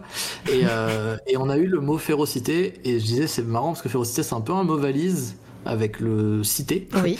Euh, et on s'est dit est-ce qu'on ferait pas ça genre de la fantaisie animalière dans un contexte de ville finalement. Ah, ça c'était c'était avant euh, euh, avant Kero, euh, Ouais, pardon. c'était avant Keroudet. Ok. Ouais, ouais, tout à fait. Et en fait, donc en gros, on a lancé l'appel à texte en se disant bon, ben peut-être qu'on recevra une vingtaine de nouvelles. Ça, c'est bien. J'espère. Et puis on en a reçu 110 et on s'est dit ah c'est beaucoup en fait c'est beaucoup maintenant faut en choisir Ouais. et, euh, et voilà donc on a lu un peu tout ça on a fait des fiches de lecture des comparaisons de lecture euh, on a fait des alors, euh, avec un manque d'objectivité totale, euh, des, des espèces de notations des nouvelles pour se dire est-ce que est-ce qu'elle est plus ou moins bien, plus ou moins euh, pas trop bien? Voilà. Alors d'abord, euh, je le dis, je ne crois pas du tout qu'il y a des bons textes des mauvais textes. Je crois absolument pas à l'objectivité dans l'art. Euh, Je pense que c'est juste une, un texte, c'est juste une rencontre que tu vas faire avec une personne. Et cette rencontre, des fois, elle se fait, même si pour 99% des gens c'est nul il y a peut-être 1% des gens à qui ça va sauver la vie. Donc je, je vraiment, euh, ça c'est ma vision de, de l'art et de la vie d'ailleurs. Euh, je crois pas qu'il y ait des choses euh, inutiles ou pas bonnes, ou enfin j'y crois pas en fait. Voilà. Ceci étant dit, euh, il n'empêche qu'il faut quand même les classer. Il faut quand même euh, euh, pas, enfin sinon les classer, en tout cas euh, choisir les disques qui vont composer le recueil. Et c'est ce qu'on a fait, euh, avec des nouvelles euh, ben, en fait, de, de gens qu'on ne connaissait pas pour la plupart. Euh, donc Emmerich, alors je, je les cite parce qu'ils ils méritent. Euh, Emmerich Amselem, Fran Basile, donc euh, Fran que, que vous connaissez, Oui. Edouard Blaise du domaine, Jeanne-Marie M. Corrèze, Kevin Demia, Delphine Edwin, qui est aussi dans le chat actuellement, euh, Thomas Fouchot, Jason Martin, Pauline Cidre, qui nous, du coup nous a aussi signé la nouvelle qui ouvre le recueil, et Xavier euh, Vatillon, pardon. Je sais pas pourquoi je veux à chaque fois le, le prononcer comme un... Parce qu'on n'est pas un wagon finalement. Non, c'est vrai. Bref, Euh, du coup voilà. Et clairement, euh, donc c'était un, un peu voilà un, un peu un pari. On s'est dit ok, on va tenter la fantaisie animalière et on, on voulait de la fantaisie animalière adulte. Alors pas dans un sens où il fallait forcément que ce soit glauque, mais dans le sens où on voulait pas être dans un truc de c'est pas pour les enfants. On, on peut parler de thèmes durs et, voilà quoi. Euh, donc voilà, ça c'est un peu mon comment dire euh, euh, comme ça qu'on a pensé le projet. Le recueil est sorti, la campagne s'est super bien passée. Ah mais c'est ce que je vois, elle s'est super bien passée parce que alors, la- ah oui, alors d'abord le, le titre est épuisé aujourd'hui, donc si vous le voulez, vous ne pouvez l'acheter qu'en numérique et vous pouvez l'acheter en numérique aussi dans un pack sur la campagne en cours. Je le dis au cas où. Euh, mais juste, en gros, le, le bouquin est donc euh, est sorti. La l'équipe qui s'est créée autour de, de cette campagne là, elle est mais genre incroyable.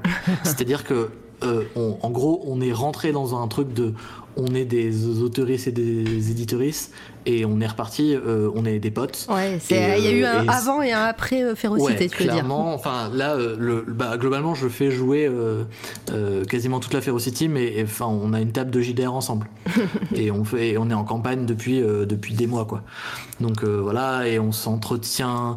Enfin, on s'aide les uns les autres et on se soutient. Et quand il y en a un qui est euh, en panne d'écriture, et ben les autres sont là pour le relever. Et euh, et en tant que alors, pour en faire partie, euh, c'est une amitié qui m'est précieuse, mais pour la voir de l'extérieur, ce truc-là, cette alchimie-là, c'est une de mes plus belles réalisations en tant qu'être humain. Je suis tellement fier d'avoir vu cette communauté euh, se s'unir autour d'un truc commun, mais c'est, enfin, vraiment, c'est indescriptible. Et, euh, et, et voilà, et, et longue vie à la Ferocity. Je j'ai rien dit parce que je pense que ça mérite un clip, ce genre de, de, discours. Donc euh, voilà, si euh, Litena, s'il te plaît, tu, tu peux faire un clip. euh, je trouve que c'est- trop bien, c'est trop beau. Regarde, il y a des cœurs qui arrivent déjà dans le chat. Et alors attends, je, je, vais rattraper un petit peu le chat avant de, continuer. En France, globalement, les nouvelles sont moins mises en avant et c'est bien dommage, contrairement aux pays anglophones.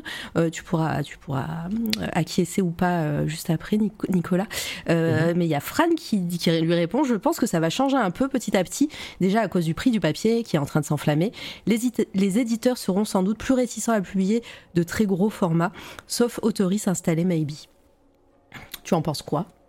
Eh ben en fait euh, oui aujourd'hui euh, on a quand même les éditions. Donc euh, pour ne citer que dans le milieu de l'imaginaire on a les éditions 1115 qui se sont créées autour de, de la publication de nouvelles à l'unité.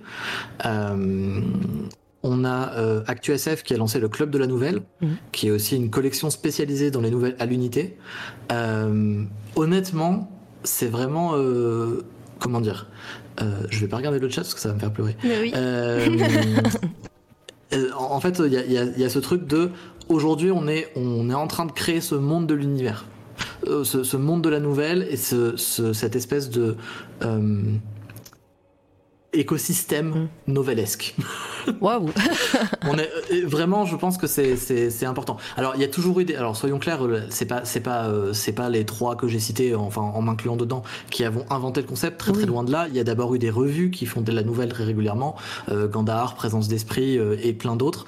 Il y, a, il y a plein de maisons d'édition qui, qui éditent des nouvelles, mais c'est souvent associatif ou c'est souvent professionnel. Ça c'est pas la question, mais en tout cas sans vertu lucrative ou sans avoir cet objectif-là. Là, je parle de maisons d'édition qui ont décidé d'en faire vraiment un cœur de métier, quoi.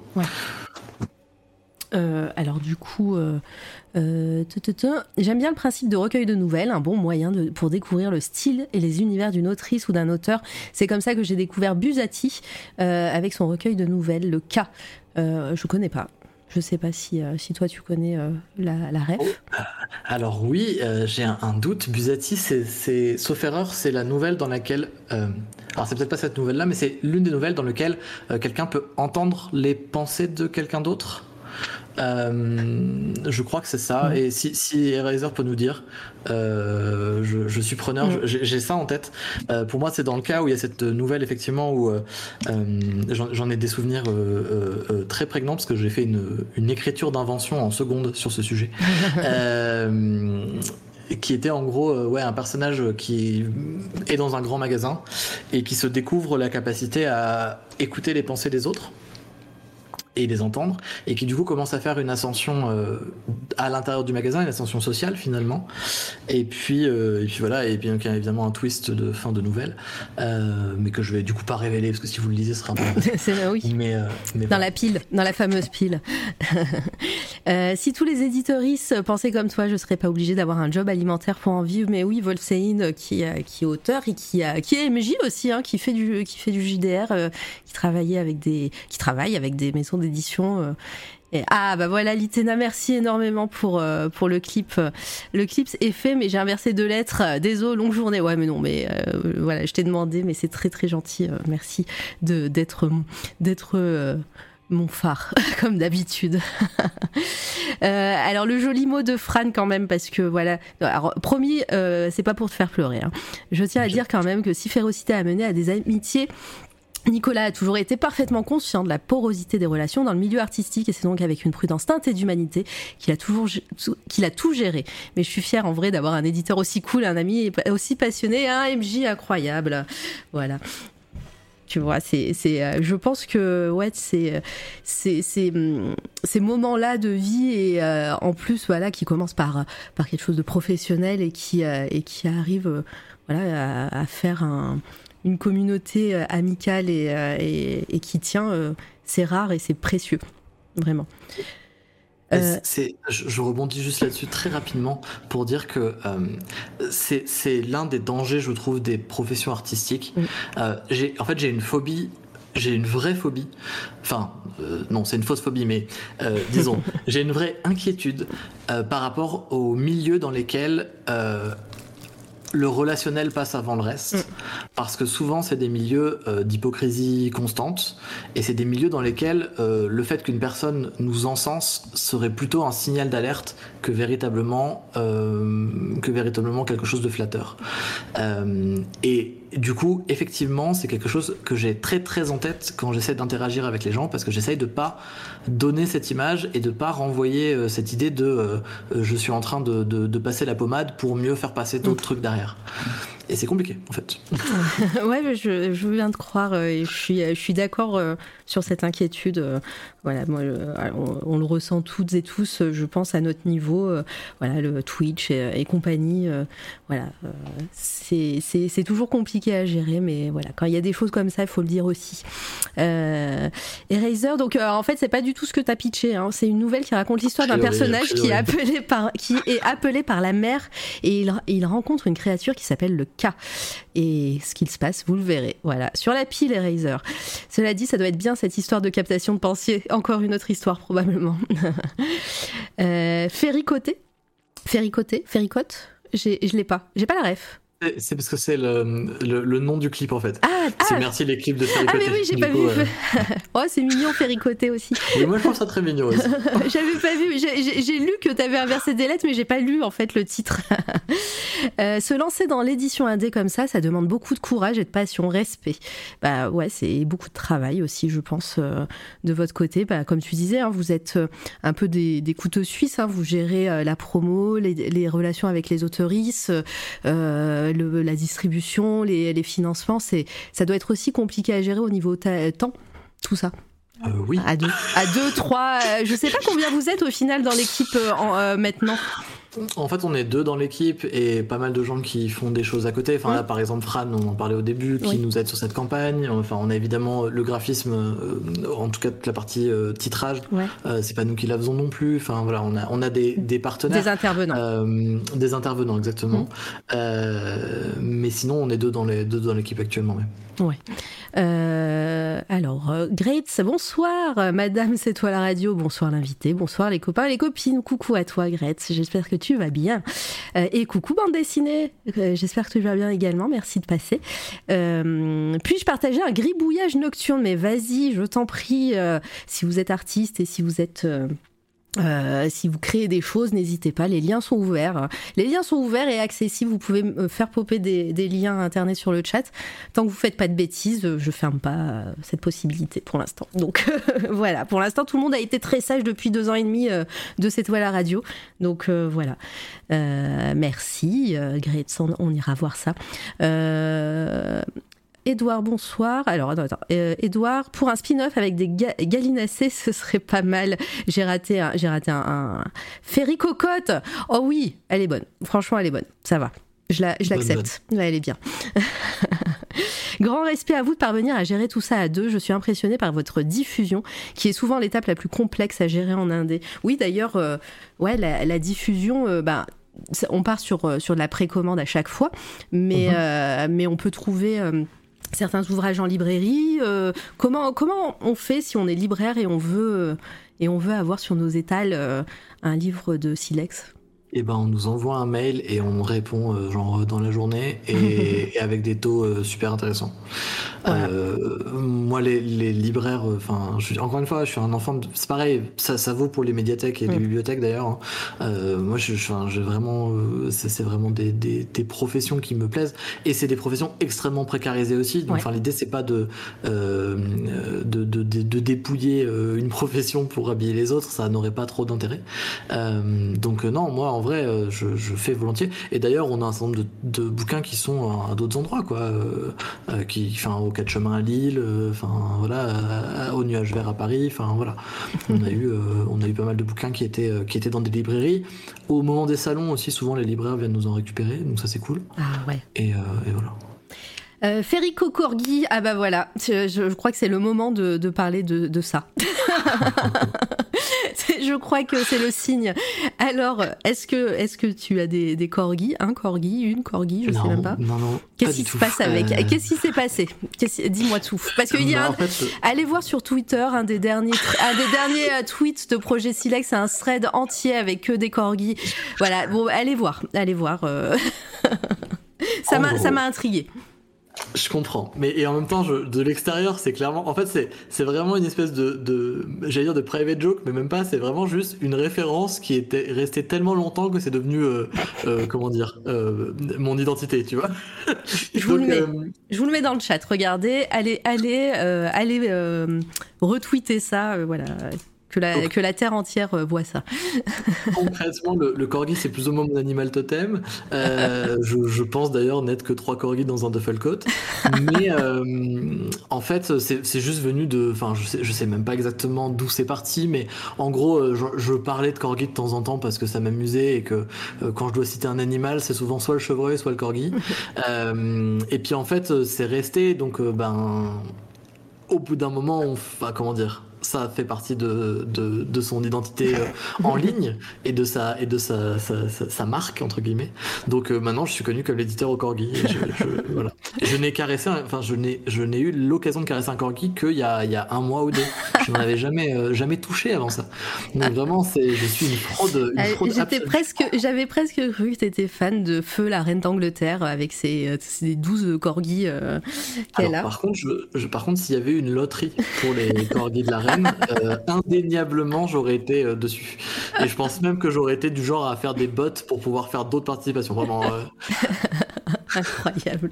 Non, mais voilà, mais c'est rigolo. J'ai vu ça, ça m'a fait rire. Et puis le, le thread était, était incroyable aussi. Et en fait, alors On connaît ça, la. Et bientôt, je pense qu'il y aura le logo de Silex Edition va se transformer. hein. Il va avoir une, un, un hors-série euh, édité avec un logo corgi, j'en suis sûre. C'est littéralement le, le- c'est littéralement le, le logo du Discord sur lequel il y a les Mais autoristes. vas-y, C'est notre logo avec un corgi et une chapka. c'est le, mu- le multivers, quoi. C'est ça. Exactement. Après cette parenthèse animalière, euh, d'ailleurs avec férocité aussi et avec les corgis, est-ce que euh, quelle a été la suite? Parce qu'on va arriver tout doucement à notre à ton actualité, à l'actualité du Ouais. de la maison d'édition et de, de tout le projet euh, qui est toujours en cours. hein, je rappelle, je vais remettre je vais remettre le c'est ce moment-là.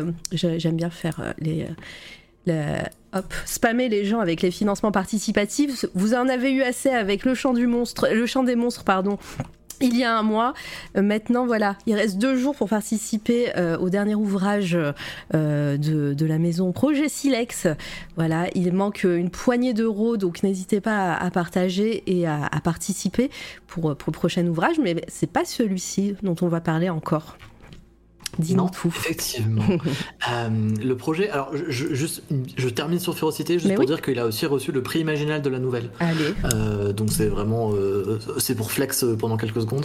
Mais, Alors, le, le- mais- mais quand, voilà. quand on parle de prix imaginal de la, de la nouvelle, c'est tout l'ouvrage qui a Pour- été. pour tout le monde, ouais, voilà, tout à fait. C'était, c'était vraiment un, un prix collectif qui a donné lieu à une, une remise des prix euh, drôle, Mhm. euh, où j'ai fait beaucoup de blagues sur les animaux et, euh, et voilà dans un Mhm. contexte d'un festival euh, que- qui, qui aura toujours mon affection et qui a des postures politiques compliquées en ce moment. Oui, Voilà. j'ai vu passer tout ça. je J'ai pas tout suivi, mais euh, voilà, je, je suis euh, les personnes qui, ont, qui étaient concernées, donc euh, j'ai vu passer des, des infos.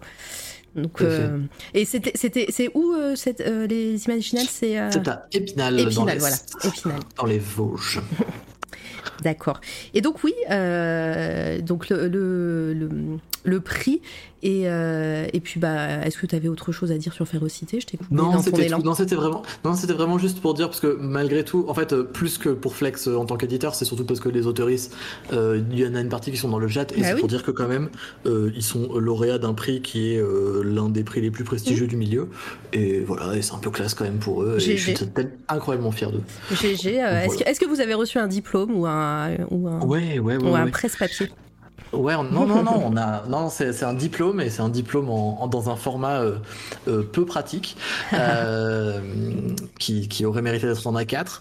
Mais, euh, mais par contre, oui, non, il y a un vrai, il y, a, il y a eu un vrai, un vrai diplôme et tout, et c'était, c'était chouette. Tout le monde est monté sur scène Mm. et il y avait une vraie, une vraie communion et tout. C'était, c'était très chouette. Ouais, Trop bien. Et, euh, et donc après, Caro, euh, Caro Dead, j'ai, euh, Ouais, Hero Dead, tout à fait, avec Euh, euh, Caro Dead. encore une illustration de Cindy, si j'ai bien compris. exactement. Allez la follow donc. Oui, tout à fait. Euh, Keroded. Alors, Keroded, c'est un roman, c'est aussi un premier roman. Euh, donc, c'est le premier roman d'Hélène Nera. C'est un roman qui. euh, donc, la campagne est terminée, les livraisons n'ont pas encore été faites. Euh, c'est, je, je suis en train de batailler avec ça. Mhm. Euh, c'est mon enjeu du moment. euh, c'est un peu mon enjeu du moment. Euh, parce qu'avec les pénuries de papier, enfin, on a plein de soucis de livraison et de choses comme ça. Oui. Bref, Euh, mais l'idée c'est que ce, ce projet, normalement bientôt, il, enfin, il sera euh, chez Selectoris et, euh, et c'est un bouquin qui mérite d'être lu parce que il a, euh, il- en fait, il- il- je trouve qu'il rayonne. euh, il rayonne de bonnes idées. Mhm. Euh, j'aime ce, j'aime rien tant en littérature que ces moments où euh, on est happé par le, pas happé par ce qu'on lit et qu'on a une envie vraiment profonde de parcourir les pages avec le personnage. Mm.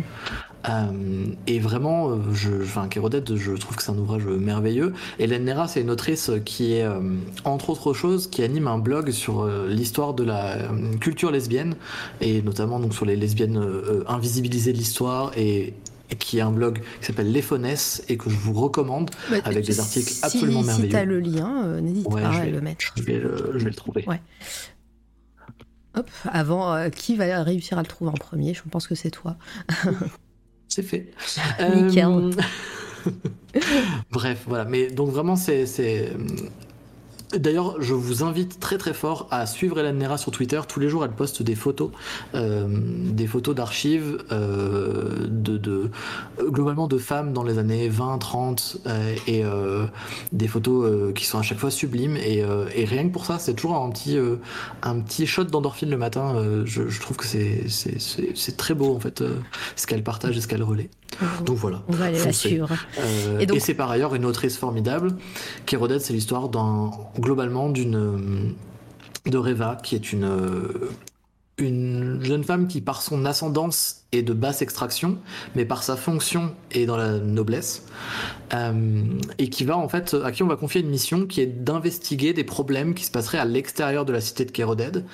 Euh, et ça va être, je, peux pas trop spoiler parce que pour le coup on va vite, euh, je vais vite tomber dans le spoil si Mhm. je, vais- je vais trop loin, mais qui va en fait basculer dans, dans quelque chose de différent, découvrir des secrets sur la ville et sur le monde qui l'entoure. Et voilà, et c'est un ouvrage que j'ai très très hâte de, de- dont j'ai très très hâte de lire les retours en fait, Ah, trop bien. parce que je parce que je sais qu'il va plaire parce qu'il est parce qu'il est trop bien. bah, moi, il m'intrigue en tout cas, parce que bah, t'as pas spoilé, mais euh, t'as bien teasé par contre. Ouais, c'est ça.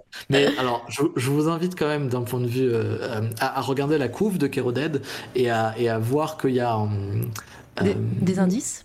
Il y a des indices ouais, nombreux et, et des choses assez chouettes. euh, en gros, on a, on a une- un motif qui est effectivement euh, floral, euh, mais on a aussi euh, les racines de cette, euh, les racines de ça qui se, qui se divisent en, en ce qui ressemble fort à des circuits imprimés. Et voilà. voilà, c'est bon, bah, très bien. On va, on, va zioter ça de, de, très, très curieusement, disons. Euh, et euh, je, je, remarque, alors peut-être que c'est un hasard, mais euh, vous enchaînez. alors attends, hop, depuis, depuis je vais retrouver le titre. depuis Rocaille, Rocaille après recueil de nouvelles, après premier roman, et après là, on arrive à, à, à les portes de l'envers et, et on repart sur un recueil de nouvelles. Est-ce que c'est un hasard ou est-ce que c'est maintenant une volonté éditoriale? Alors, euh, un peu les deux, mais en réalité, la, chronologie de nos futures campagnes, ça va être un roman, autre chose que je ne vais pas rentrer dans le détail, et ensuite un recueil de nouvelles. Donc ça va être... Euh, mais effectivement, l'idée, c'est qu'on sorte pas à chaque fois un roman, et ouais, on va avoir une, une espèce de différence. De continuité comme ça? Ouais. Ouais. Tout à fait. Euh, et donc, bah, on arrive euh, à l'actualité brûlante, c'est ce qui, est, ce qui vous a amené ici euh, avec Projet Silex. Bah, Parle-nous des portes de l'envers et anthologie Isekai. Isekai ou Isekai je, je vais dire Isekai, mais en fait, ouais, je, pense que c'est Isekai malgré tout parce qu'il y a dans, dans, ma tête, dans la prononciation japonaise, je vois pas de Z, enfin, qui soit pas avec un Z du coup. mais effectivement, ouais, c'est, je vais dire Isekai, mais ça se trouve, je me trompe. Hop, je mets le, lien. Euh, et ben, parle-nous un peu de la genèse de ce, de, ce livre et, euh, et euh, comment, comment est venue l'idée de, ce projet et, et les, les, appels à texte, les auteuristes qui, qui participent. voilà, n'hésitez pas dans le chat. Je sais qu'il y en a pas mal d'auteuristes dans le chat. Parlez-nous un peu de vous aussi, de comment vous avez écrit vos histoires à l'intérieur. voilà, n'hésitez pas. Je n'ai pas pu inviter tout le monde ici, mais pareil, hein, les, les portes et les micros de, de C'est toi la radio sont ouverts euh, pour vous toutes et tous, euh, avec grand plaisir euh, pour 2023, hein, quand, tout ça sortira. donc les portes de l'envers, donc sur Férocité on avait cette idée de la fantaisie animalière adulte, donc il y a un thème pas souvent traité et particulièrement pas dans un truc adulte. donc on avait cette idée de un thème qui était original et qui allait susciter, on va dire, l'intérêt par son originalité. Isekai, c'est littéralement un, un trope qui est utilisé partout, tout le temps, et particulièrement en ce moment, hmm. euh, il faut savoir que les éditeurs au Japon refusent désormais les isekai. Il y a des maisons d'édition qui ont complètement dit genre si c'est un isekai, nous n'en voulons pas immédiatement. Euh, donc c'est vraiment quelque chose qui est vu, revu, re-revu et re-re-revu. Et c'est précisément ça qu'on voulait. On voulait dire, ok, on est sur un thème, vous pensez que vous avez tout vu, moi je suis certain que non je suis certain qu'il y a encore des tonnes de choses à dire et je suis certain qu'on a une, euh, comment dire, une manière d'écrire les histoires en France qui n'est pas celle du Japon, qui n'est pas celle des pays anglo-saxons. Mm. Et je suis absolument convaincu qu'on va avoir des textes formidables autour de, appelons ça, un isekai à la française. Euh, et au final, c'est vraiment ce qui s'est passé. Donc on a alors sur Ferocity, on avait reçu 109 nouvelles. Sur euh, Isekai, on a reçu 212. Donc à chaque fois on double. et idéalement, idéalement, j'aimerais ne pas doubler à chaque fois parce que c'est beaucoup de travail. Mais mais bon, ça veut dire aussi que les gens nous font confiance, donc c'est cool aussi. Mais mais bref. Euh, ah, il s'est passé. Il y a eu une ligne au bingo apparemment. Oui, c'était Isekai à la française. C'est ah, pour ça que je le, je le, mets en emphase pour que les gens puissent cocher la case. euh... Mais bref, euh, tout ça pour dire que donc l'idée c'était voilà et, et, et, donc on a eu ces, les textes qu'on voulait, c'est-à-dire on a eu des textes vraiment profondément originaux avec des trucs hyper euh, hyper riches sur des thématiques très différentes, etc. Pas très lumineux, euh, vraiment pas très lumineux du tout. Euh, j'ai fait un, je, je, je, faisais la blague que le, euh, si, si, je devais résumer, euh, sinon l'anthologie, en tout cas l'appel à texte, donc les 212 nouvelles, et faire de, que c'est si je faisais un portrait chinois et que je devais dire un groupe, ce serait Evanescence, très probablement. on était sur quelque chose de très très gothique et, et, et émo mais par contre, euh, des textes d'une qualité euh, formidable. Trop bien. Bah, est-ce que, euh, alors pour, le petit, pardon, je vais y arriver. tout à l'heure, bah, ça s'est fait en off il y a bah, deux heures maintenant presque, mais je, lirai un extrait de, du recueil et d'une nouvelle en particulier pour la fin de live, comme j'avais fait avec le chant des monstres. Donc voilà, restez jusqu'à la fin si vous voulez avoir un petit extrait. Et, euh, et, ouais, et, euh, et comment comment le, la sélection euh, s'est faite Est-ce que c'est vous avez utilisé la même manière que pour Férocité ou le sang et les larmes. je, je, je, veux bien te croire. ouais, c'est en fait c'est tellement dur. Bah, D'ailleurs, à la base, on voulait on, on pensait euh, avoir 10 nouvelles, parce que c'est ce qu'on avait fait sur Férocité, et on a abouti à 12, parce qu'en fait c'était pas possible, 10, euh, c'était vraiment pas possible, et même en réalité on était à 13 initialement, et euh, on a un auteur qui finalement a, fait publier cette nouvelle entre temps, mm. et donc bah, du coup bah, pas, de, pas de chance, mais... mais ouais, du coup, on a 12 nouvelles parce qu'on n'arrivait pas, à, pas à, choisir suffisamment. ouais. Ouais, déjà, deux, c'est pas beaucoup en plus. Hein. ça devait être compliqué de, de trouver ces deux dernières en plus. Ouais, et alors en plus, donc ça c'est un autre enjeu, mais euh, euh, dans, dans le recueil, on a six autoristes qui faisaient partie de l'équipe de Férocité. Ah oui. Euh, parce que du coup, évidemment, les gens y prennent goût. je, je, pense à, à, à à Edouard et, à Delphine, et en fait à quasiment tout le monde qui est dans le chat. mais en fait, du coup, bah, ils sont bons, quoi. ils sont bons, et le problème c'est que du coup, ils, entre guillemets, c'est des, des autoristes euh, euh, plus débutants qui ne qui ont pas cette place-là. Donc c'était euh, aussi un enjeu en fait. on s'est dit ah merde, parce que si tout le monde se met à faire ça, on va pas s'en sortir. Et, donc voilà. on prend toute la place, mais non. Honnêtement, leur, leur texte, la qualité de leur texte, comment dire, mettre mettront, je pense, tout le monde d'accord, donc ça c'est pas trop l'enjeu, mais, euh, mais pour nous, euh, côté, euh, côté maison d'édition, on s'est posé la question quand même, on s'est dit, mais qu'est-ce qu'on fait de ces textes-là finalement? Bah ouais, et peut-être que ça, pourrait être un projet futur aussi de, de faire un recueil de nouvelles avec des, des nouvelles personnes aussi, ou des, des, premiers, de, des premiers, premières publications, je veux dire, je sais pas, après si c'est un, si c'est une possibilité, euh, voilà, pour pour pas culpabiliser les gens dans le chat. Bah là, là, on a on a déjà restreint sur le prochain appel à texte, donc qui est déjà paru, hein, qui s'appelle Démarche ou crève. Oui, on va en parler. Ouais.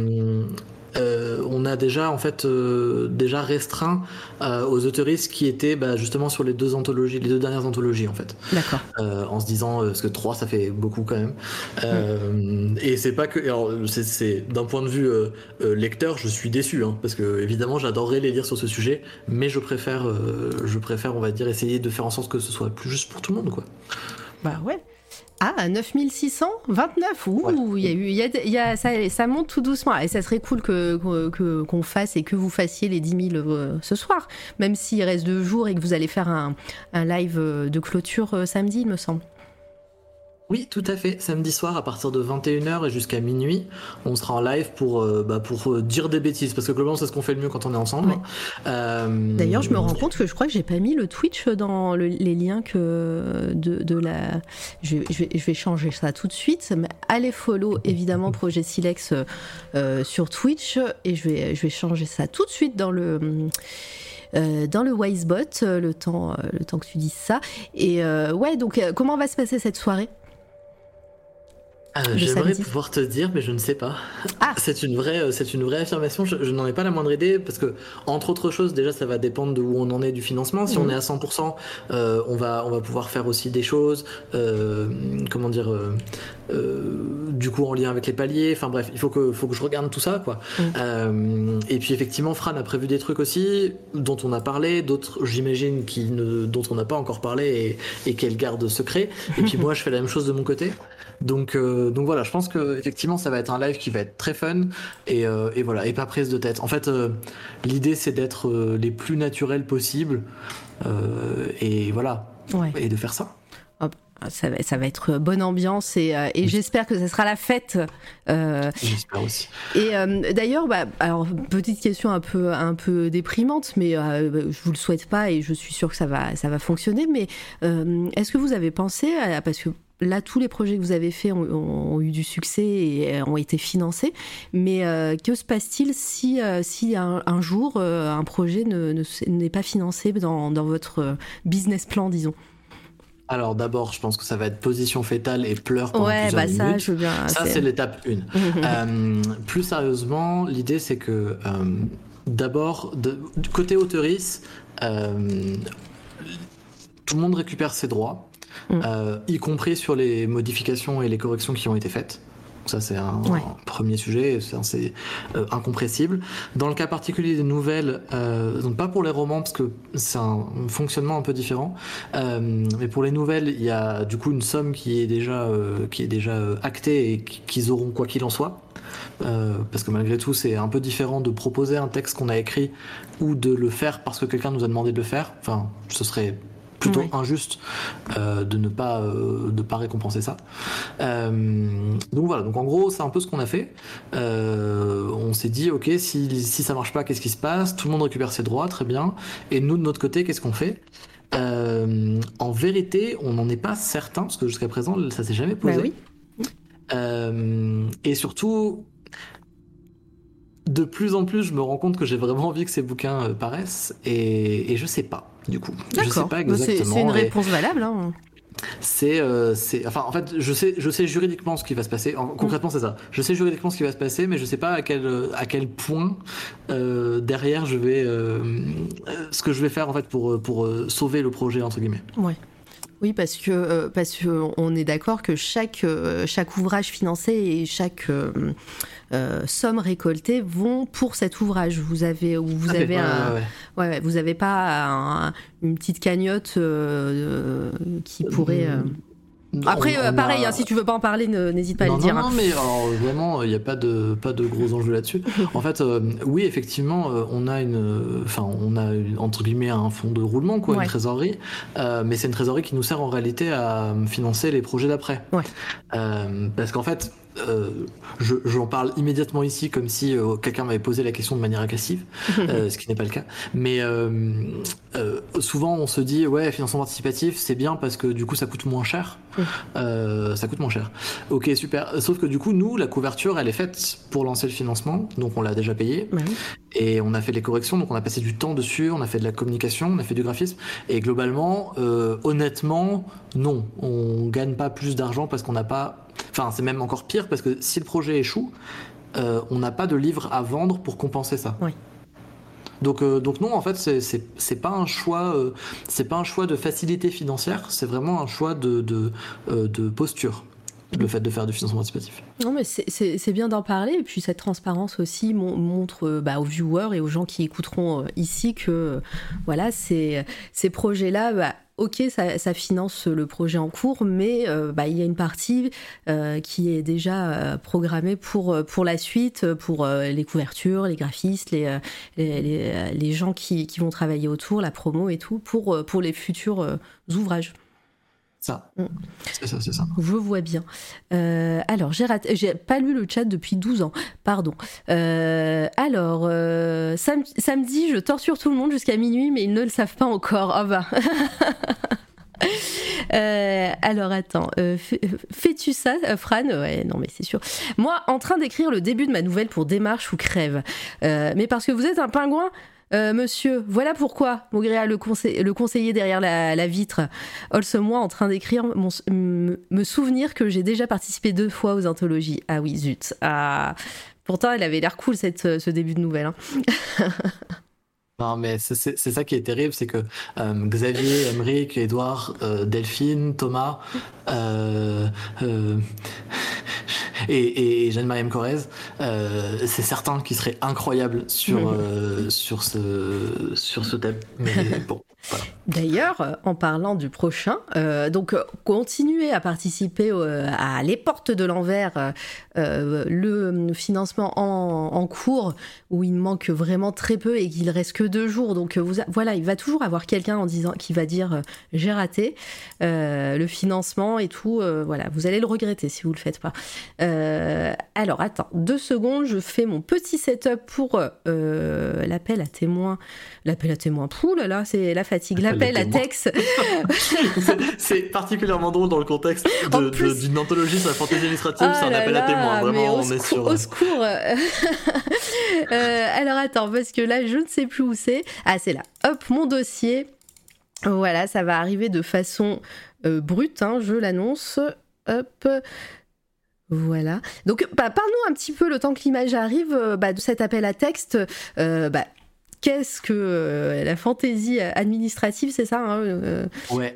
Qu'est-ce que c'est Est-ce qu'il y a des auteurs qui sont connus pour ça Sachant que je connais un peu la réponse, mais voilà, c'est pour, le, pour le public, c'est pour faire la pro. Mais, mais voilà, parle-nous un petit peu de ce projet. Alors en fait, euh, donc fantaisie administrative, euh, si la question est de savoir qu'est-ce que c'est, la réponse c'est j'en sais strictement rien, parce que c'est on, essaye un peu de créer ça. Euh, on essaye un peu de voir qu'est-ce qu'on pourrait mettre derrière ce terme et d'essayer de créer une anthologie qui fasse justement un peu acte de création. c'est un truc qu'on n'a pas fait encore finalement, ce, truc de création et tout, donc je, je suis plutôt, plutôt enthousiaste par rapport à ça.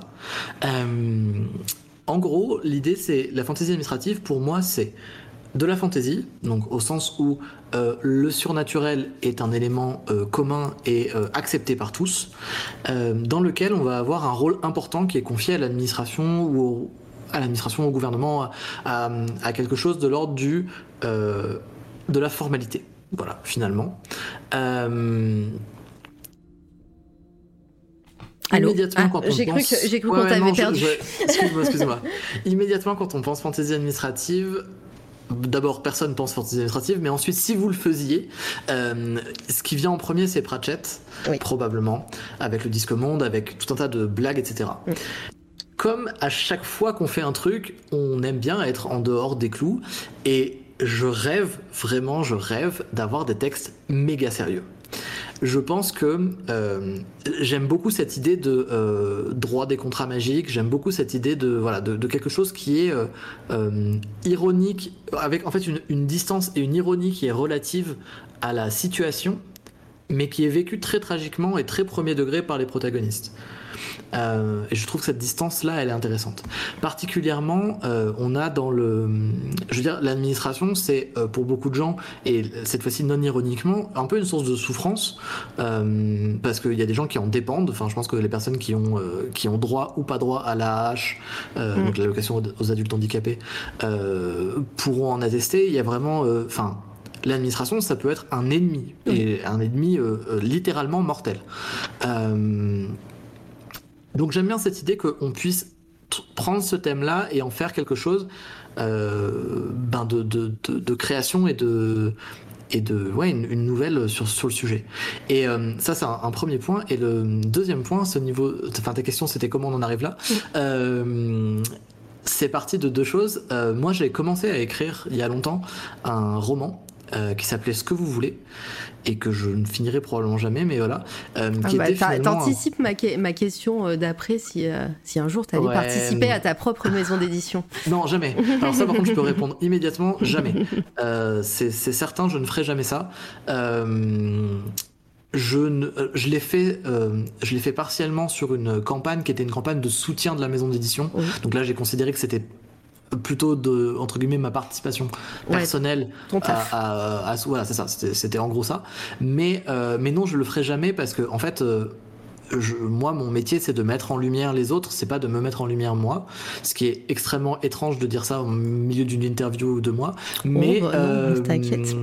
Ah, après, si tu veux, on n'est pas en train de t'interviewer toi. C'est le projet en lui-même. Exactement. C'est d'ailleurs tout le monde pense que je m'appelle Projet. Ouais, voilà, Projet. C'est un prénom. Euh, c'est un prénom comme un autre. Mais, euh, mais donc voilà, bref, l'idée c'est que non, je, jamais je ferai ça parce que je pense qu'il y a trop de. Enfin, il y a trop de place euh, il y a trop de place à prendre pour les autoristes qui sont incroyables pour pas avoir le pour pas avoir à prendre de la place moi quoi. Très bien. Voilà. Au moins t'as répondu à la question. Mais du coup je reviens sur mon histoire initiale qui était donc ce que vous voulez qui était un texte sur de euh, en gros c'était euh, un personnage qui travaillait dans l'administration et qui travaillait au service de finalement du droit des étrangers et du droit d'asile. Euh, il y a un jour une concussion entre le monde de l'imaginaire et le monde le nôtre. Euh, et le problème, c'est qu'on a du coup des créatures mythologiques qui parfois demandent des recoupements familiaux, ou qui voilà, ont cette, cette idée mm. de, de, de, voyager, etc. Et donc c'était, on va aller suivre ce personnage qui était à l'immigration magique, concrètement c'est ça qu'il était. et donc c'était de la fantaisie administrative très sérieuse et tragique, enfin avec vraiment une idée de voilà de, de faire quelque chose voilà de, de qui était sérieux. Et en fait, euh, en parlant de fantaisie administrative sur le Discord de Silex, euh, on a eu, euh, en fait, on a eu un, on a beaucoup rigolé autour de ça. Et puis, bah, en fait, on a tellement rigolé autour de ça que ça finit par devenir vraiment l'appel à texte. Trop bien. Mais c'est vrai que hum, quand on pense euh, bah, fantaisie administrative, moi c'est vrai, direct j'ai pensé à Terry Pratchett. Euh, euh, j'ai même pensé au Vogon de, Douglas, Douglas Adams. non, si, mhm. c'est ça. mais bon, voilà, avec leur, leur administration impossible dans le guide du voyageur galactique. Donc c'est vrai que moi, dès que j'ai vu cet appel à texte, je me suis dit ça va être, ça va être drôle. Et toi, ton envie vraiment, c'est aussi de, de pouvoir avoir autre chose et, pourquoi pas des choses plus sérieuses, évidemment. C'est ça, moi je, veux qu'on puisse avoir les deux en fait. Euh, fondamentalement, euh, j'ai pas envie de. Comment dire Je veux pas un recueil d'humour potache parce que c'est pas vraiment ce qui m'intéresse en tant que lecteur. Euh, et j'adore les jeux de mots, j'adore tout ça, mais euh, je trouve que ça fait pas un bon appel à texte, enfin ça mm. fait pas un bon recueil en fait. Je trouve que ce qui fait un bon recueil, c'est d'avoir des textes qui prennent au trip, et pour prendre au trip, l'humour ça fonctionne, mais pas que. Ouais. Euh, ouais, non, je, je, vois bien. Il y a Volsein qui dit Cet appel à texte est encore en cours. Allez, Volsein, euh, ça serait trop cool que tu participes. Donc, oui. euh, Nicolas, t'as as répondu C'est toujours en cours. J'adore l'idée. Bah, tu vois, ça, ça hype des gens. Clairement, moi, j'ai plutôt pensé immédiatement à Douglas Adams, mais je pense que Pratchett et Adams ont une chose en commun et ils sont très sérieux sur leur, ils sont très sérieux sur leur humour. T'es d'accord? C'était pas une question, mais. Ouais, ouais, c'est pour ça que j'étais pas. Tu vois, je... mais oui, oui, complètement d'accord. Ah oui, trop, trop bien. Et euh, donc là, c'est le futur euh, projet euh, qui, qui aura lieu après. tu sais déjà quand est-ce que vous voulez le mettre en ligne ou pas du tout? Ce sera probablement fin. De... Alors, je, dis probablement parce que souvent on décale nos plannings pour tout un tas de raisons. Euh, essentiellement parce que, bah, comme on l'a dit, on n'est que deux à bosser dessus et que, ben, euh, la vie. Euh, donc, des fois, on n'est pas disponible pendant des semaines et, c'est compliqué d'avancer.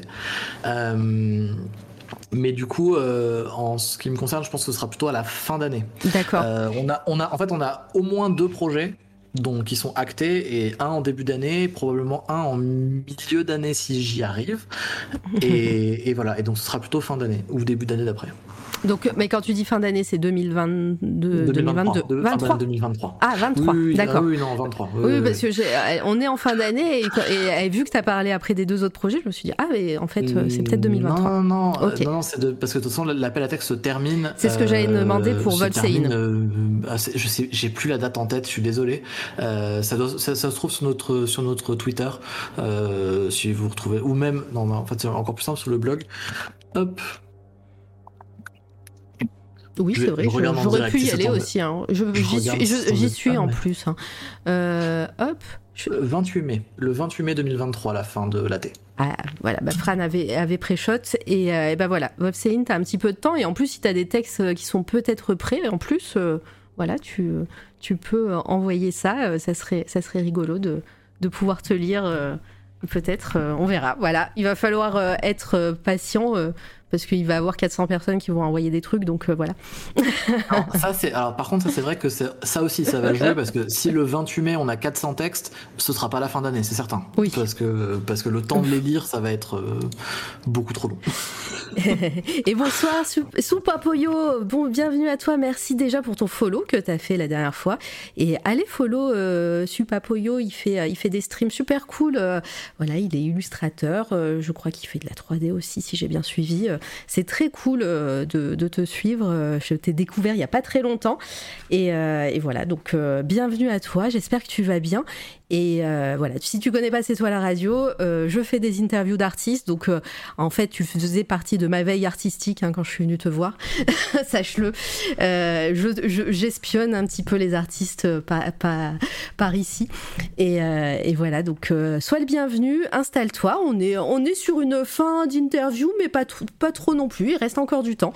on est avec Nicolas de la maison d'édition Projet Silex qui nous a parlé un petit peu de son parcours et, euh, et, de, et de la maison d'édition en elle-même, évidemment, et des projets en cours et, futurs. Euh, et est-ce que tu, tu, peux parler de, des deux autres projets ou c'est secret et, euh, et, on verra et on reste branché sur tes réseaux? bah, Il y en a un dont j'ai déjà parlé, c'est le nouveau roman de Pauline Cidre. Ah oui. Euh, qui s'appelle Dieu d'automne et d'hiver.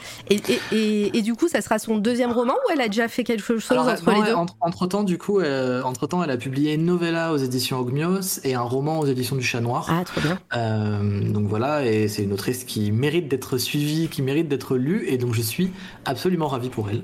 Euh, voilà, et je suis très content de pouvoir éditer ce texte qui est, bah, qui est une, une petite.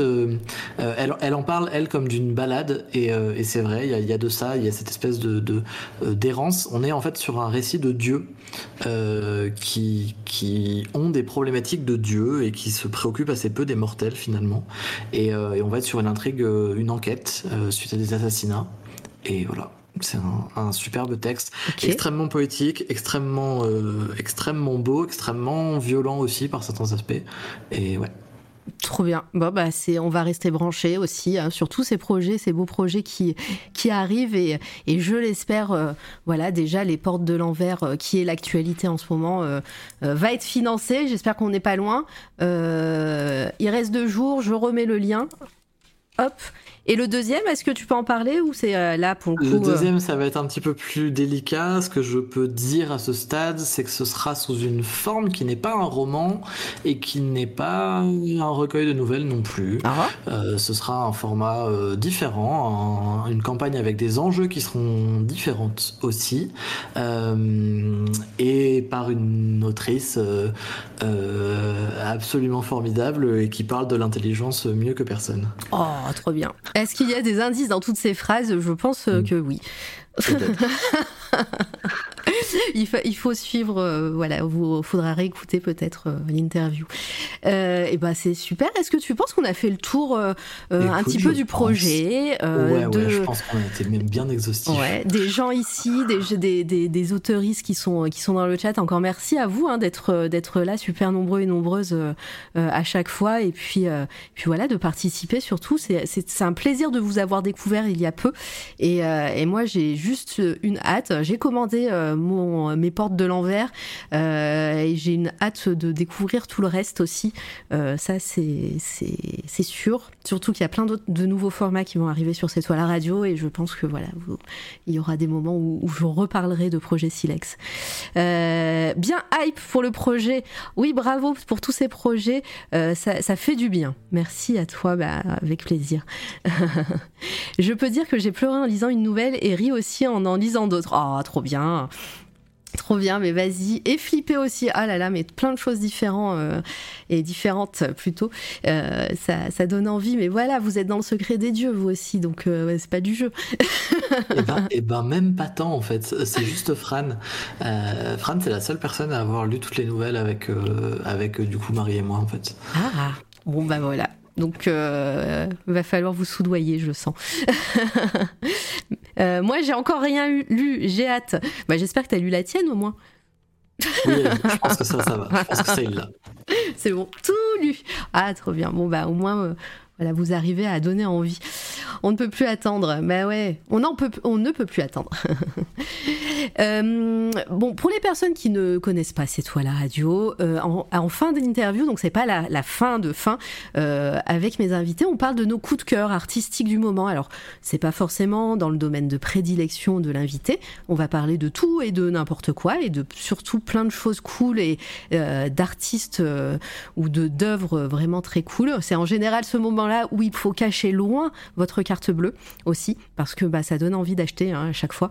Euh, c'est pour ça qu'il y a cette fameuse émote pigeon euh, quand vous êtes sub, hein, la petite mascotte de C'est toi la radio. Hein, c'est c'est parce que bah, on achète beaucoup de choses trop cool, pas parce qu'on se fait arnaquer, pas parce qu'on est des pigeons, mais parce qu'on est des pigeons, parce qu'on achète et qu'on soutient les, artistes et, les personnes indépendantes ici. Euh, euh, est-ce que bah, tu m'as dit que tu avais fait même une liste Ouais, j'en ai j'en ai 5 et je tiens à dire que j'en ai 5 avec un panier total pour les 5 de 18 dollars. Ce qui est quand même relativement raisonnable. Ça va. Euh, parce que globalement, il y a 4 trucs gratuits. D'accord. Bon, bah, en général, c'est moi qui fais péter les, la caisse à ce moment-là où moi, je vais vous proposer un livre à 200 balles ou, un, ou quelque chose qui, qui ne s'achète pas parce que bah, c'est hors de prix, voilà, qui coûte des milliers d'euros. Non, je plaisante. Mais, euh, mais évidemment, euh, euh, ça va. Je, je pense qu'on pourra tout, tout prendre de tout ce que tu vas nous donner. Alors, alors attends, je prépare ma petite capture d'écran et on va aller sur Google ensemble et on va aller voir tout ça. Hop, donc là, projet Silex, regardez, 9629 euros. Attendez, je recharge. 9629 euros pour euh, une somme demandée de 10 000. Il reste rien.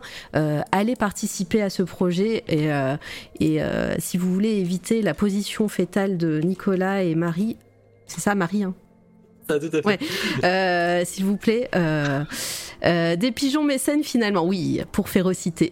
pour férocité 2, ok j'arrête.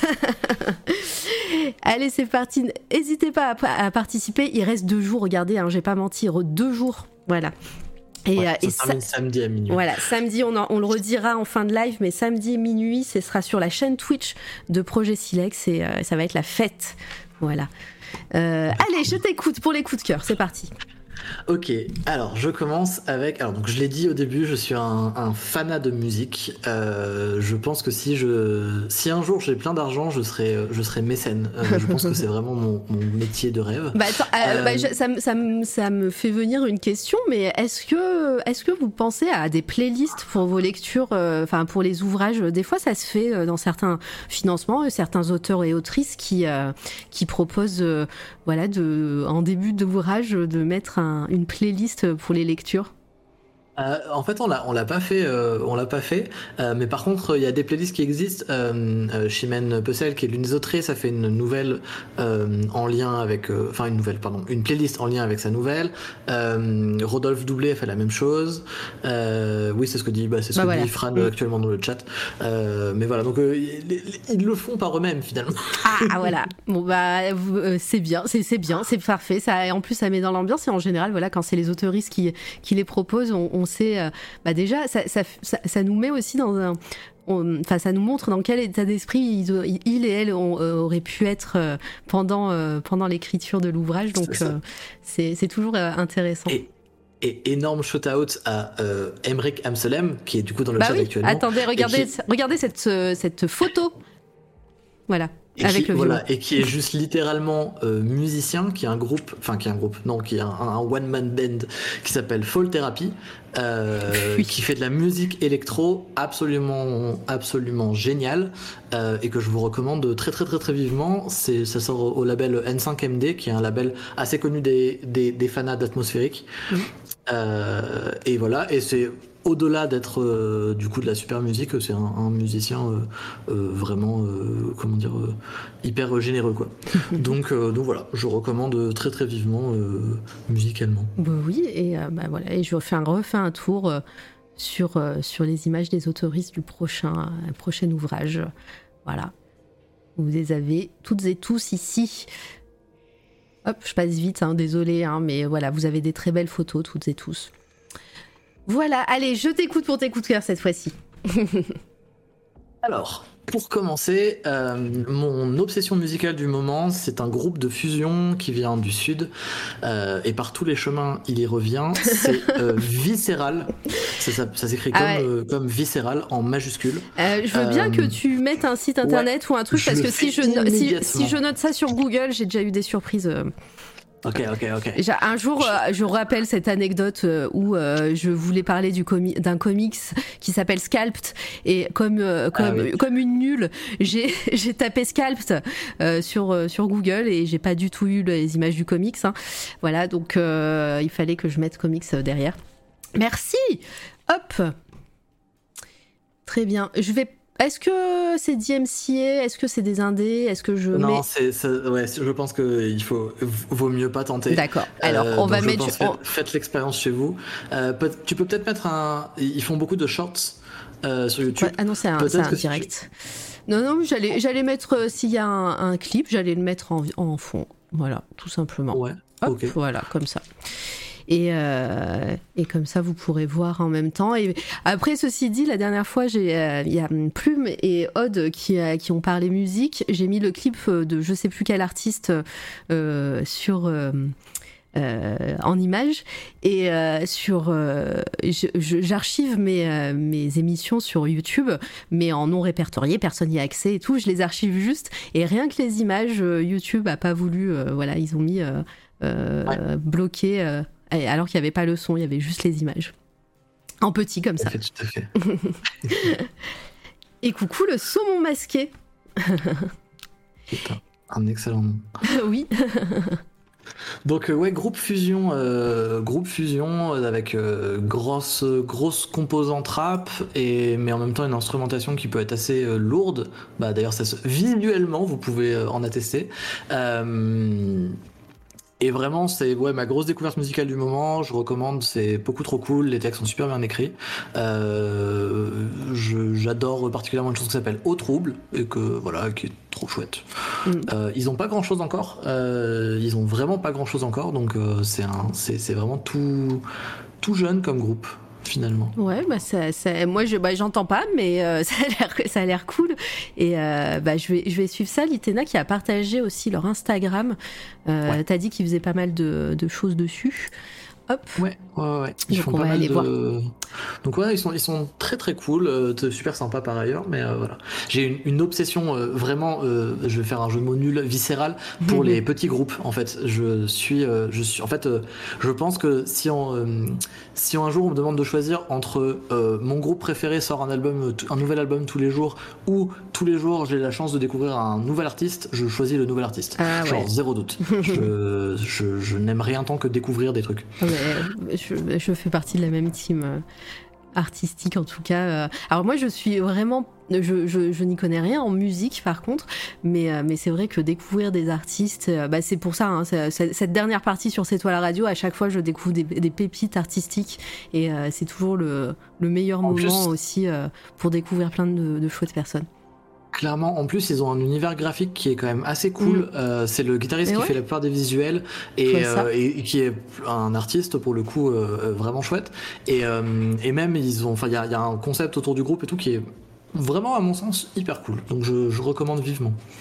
Je, je pense que j'ai trouvé l'artiste, il s'appelle Yawata, c'est Exactement. guitariste. Hop. tout à fait lui-même. J'y vais. Hop. Je vous mets ça dans le chat. Trop bien. Et ben moi je vais aller, j'ai réécouté ça. D'ailleurs je vais le suivre lui parce que c'est très chouette aussi ces, ces petites créations graphiques là. Euh, hop. Très bien. Ok. Vas-y, bah, continue. Moi j'ai, moi là je, je, je sais pas encore de quoi parce qu'on a fait une, une, une émission euh, coup de cœur euh, pas plus tard que mardi. Euh, je suis un peu à sec moi niveau coup de cœur euh, actualité pour l'instant donc je réfléchis. Ok. Le deuxième truc que j'ai envie de proposer, ça s'appelle Offbook et c'est un podcast. Ah. euh, un podcast d'improvisation musicale. Euh, en gros, c'est donc c'est des anglophones. Donc par contre, c'est anglophone euh, avec un niveau euh, un niveau euh, élevé. Je vais mettre le lien S'il te plaît. vers un live de une heure que je recommande à tout le monde. En gros, c'est de l'impro musicale, c'est-à-dire qu'ils créent une comédie musicale de Broadway sur la base de juste deux trois prompts et, et ils partent en impro total. Ah, je suis, je suis déjà fan. C'est merveilleux. C'est genre mon obsession. J'ai plusieurs obsessions du moment. Euh, c'est une de mes obsessions du moment. L'impro musicale, je trouve ça fou. Euh, de voir à quel point ils sont capables de créer un univers sur la base de rien du tout. Vraiment, je recommande, mais pff, un milliard de fois. C'est trop trop bien. Là, t'es en train de dire Je- qu'il est en train de chanter. Oh bah là, je vais, je peux mettre le son. Attendez, attendez, je vais enlever, euh, je vais enlever un petit peu. On va, hop, parce que j'ai de la, de la musique d'ambiance derrière, je vais virer ça et on va écouter.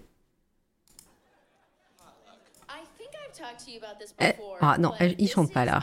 Est-ce que je vais trouver un moment Bah, si tu vas à peu près n'importe où ailleurs, euh, tu y chantes. En fait, là, c'est le début Ah, ça y du. est. c'est un- donc, c'est un, c'est un show en live et euh, tu l'auras un peu partout.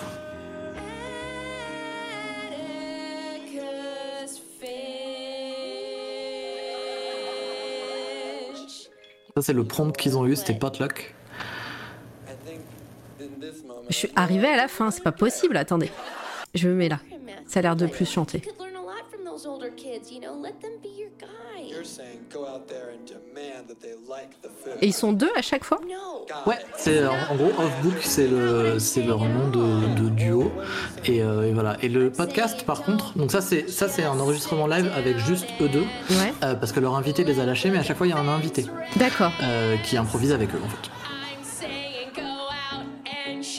C'est vraiment, je recommande. Je suis, un, je suis un très grand fan de théâtre d'impro et, et j'ai découvert cette petite niche du théâtre d'impro musical et c'est merveilleux. Mhm. Voilà. Je augmente juste un petit peu pour que les gens écoutent.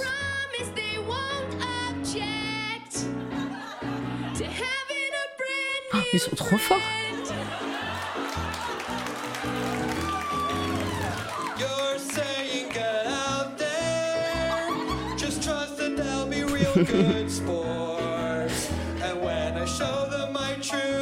Allez, je vais pas tout mettre, mais vous avez, vous avez le concept.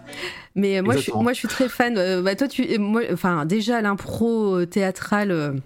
C'est incroyable quand, quand tu, tu découvres ça en direct. Mais là, en plus, il chante. Enfin, c'est fou, c'est fou. Et puis moi, je suis une grande fan de comédie musicale. Donc euh, là, Bah, moi, moi je suis. aussi, euh, en fait.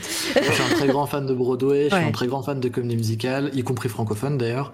Euh, et, et ça fait partie des choses où, enfin, c'est c'est d'un un, un niveau de, de maîtrise. Parce que euh, improviser, c'est dur. Improviser en chanson avec des rimes, c'est quand même un step au-dessus, quoi. Euh, vraiment, ils font des trucs absolument fous. Euh, donc voilà, donc je, je recommande, c'est vraiment euh, super chouette, quoi, finalement. Mais oui. je prends note. Ouais, Là, t'as as, fait des émules hein, sur, euh, sur le chat. Euh, je fais du théâtre d'impro, je connaissais pas ça, c'est incroyable. On a à essayer. Ouais, à essayer parce que, ouais, faire de la. En plus, ouais, ouais, non, mais moi, c'est un, c'est un cauchemar si vous me demandez de faire ça. C'est un- Oh, c'est ouf. Non, mais trop fan. Vraiment, euh, très belle découverte. Merci, euh, merci Nicolas hein, pour ça. Alors, ensuite, vas-y, je t'écoute. Ensuite, je l'ai aussi dit, je suis rôliste. Oui. Euh, et dans, mes, dans les trucs que j'aime bien faire, c'est consommer des actual plays. Ah, pareil. Euh, Ah, je suis trop fan. voilà, Et, et donc les actual plays sont trop bien. Et il y en a deux. Alors c'est pas du tout des trucs de niche, c'est vraiment des trucs très connus. Mais comme Mm. l'actual play est un peu un truc de niche, euh, je me dis que un truc très connu d'un truc de niche, peut-être que vous connaissez pas. donc je vous recommande. Mais alors, mais hein, de manière incroyable, une émission de euh, Dimension 20 qui s'appelle A Court of Fey and Flowers. C'est une euh, c'est un jeu Regency, donc on est sur un, des intrigues qui sont des intrigues de cours et des intrigues politiques euh, dans un monde de, dans, dans la féerie en fait. Donc on a des fées et des archefées qui en gros vont sinon euh, comploter ou en tout cas euh, ah putain oui c'est vrai j'ai ça aussi. Euh, Edouard dans le chat dit euh, un petit actual play qui s'appelle Trouble Flamme parce que oui je suis aussi je suis aussi euh, MJ dans un actual play. Ah, trop c'est bien. le sujet. Mais voilà, A Court of Flowers, donc c'est la Regency, les acteurs et actrices sont géniaux, c'est queer as fuck, c'est trop bien, ça c'est un bonbon au cœur. Très Vraiment. bien. Et c'est en anglais aussi, par contre. C'est en anglais, les deux d'ailleurs que je vais recommander sont en anglais. Euh, et surtout, il y a un paywall parce que du coup, le- le- l'épisode 1, je l'ai mis, il est sur YouTube, mais la suite est sur, le, sur leur plateforme qui est du coup Dropout TV. Mais ce qui est vrai sur la plupart des choses de Dimension 20 en fait. Voilà. Mais, mais malgré tout, euh, d'abord, c'est pas très cher au mois. Euh, je crois que c'est de l'ordre de 4 euros. Et ça, du coup, ça peut se binge-watcher entre guillemets en un mois et c'est peut-être pas horrible quoi. Ouais, mais euh, là, moi, je vois, les- je vois déjà l'esthétique, j'ai envie. Hein, c'est, moi, je, C'est génial. Ah, pour le coup, en plus, euh, ça se voit que ça, ça a l'air trop bien. Alors moi, je, je, je suis pas mal de trucs en français parce que bah, c'est plus facile de faire autre chose en même temps. De Ouais. les- de l'écouter en mode podcast, de bosser. euh, entre- voilà, quand je fais du télétravail, je, je fais ça en général. Euh, alors moi, c'est vraiment euh, Roll and Play, euh, La Bonne Auberge, etc. Les, les plus gros en France, en tout cas. Et euh, mais euh, et puis les même euh, des fois, je tape Actual Play sur sur YouTube et et il y a des parties de personnes qui font ça sur Discord, euh, qui sont pas du tout de l'Actual Play euh, professionnel, hein, qui font ça entre potes, mais qui mettent ça sur YouTube. Et ben j'en écoute aussi plein. Là, en ce moment, je suis je suis sur une campagne Alien de je sais plus quelle euh, de ch- euh, chaîne YouTube, mais il n'y a pas d'image, c'est juste euh, presque le, le fond Discord avec, euh, avec euh, des maps euh, et c'est tout. Et même ça, j'adore.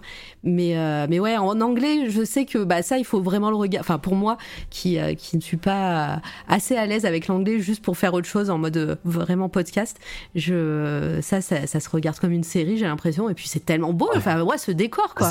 C'est- beau, c'est et puis encore une fois, c'est ça reste des acteurs et des actrices professionnels. Ouais. D'ailleurs, euh, euh, warning, évidemment, si vous êtes euh, joueur ou MJ, euh, c'est des professionnels. C'est Oui. d'ailleurs c'est des professionnels du JDR qui font ça. Évidemment, vous aurez pas ça à votre table. Oui. Enfin, je vous le souhaite, hein, évidemment, mais euh, mais mais mais c'est on est sur un niveau qui est un niveau de genre c'est des gens qui sont payés pour faire ça. Oui. donc forcément, on a un niveau de qualité qui est incroyable. Mais les intrigues de cours et, et, la, et la manière dont ils se, je veux dire même les romances et tout, enfin c'est waouh, c'est magnifique. C'est magnifique.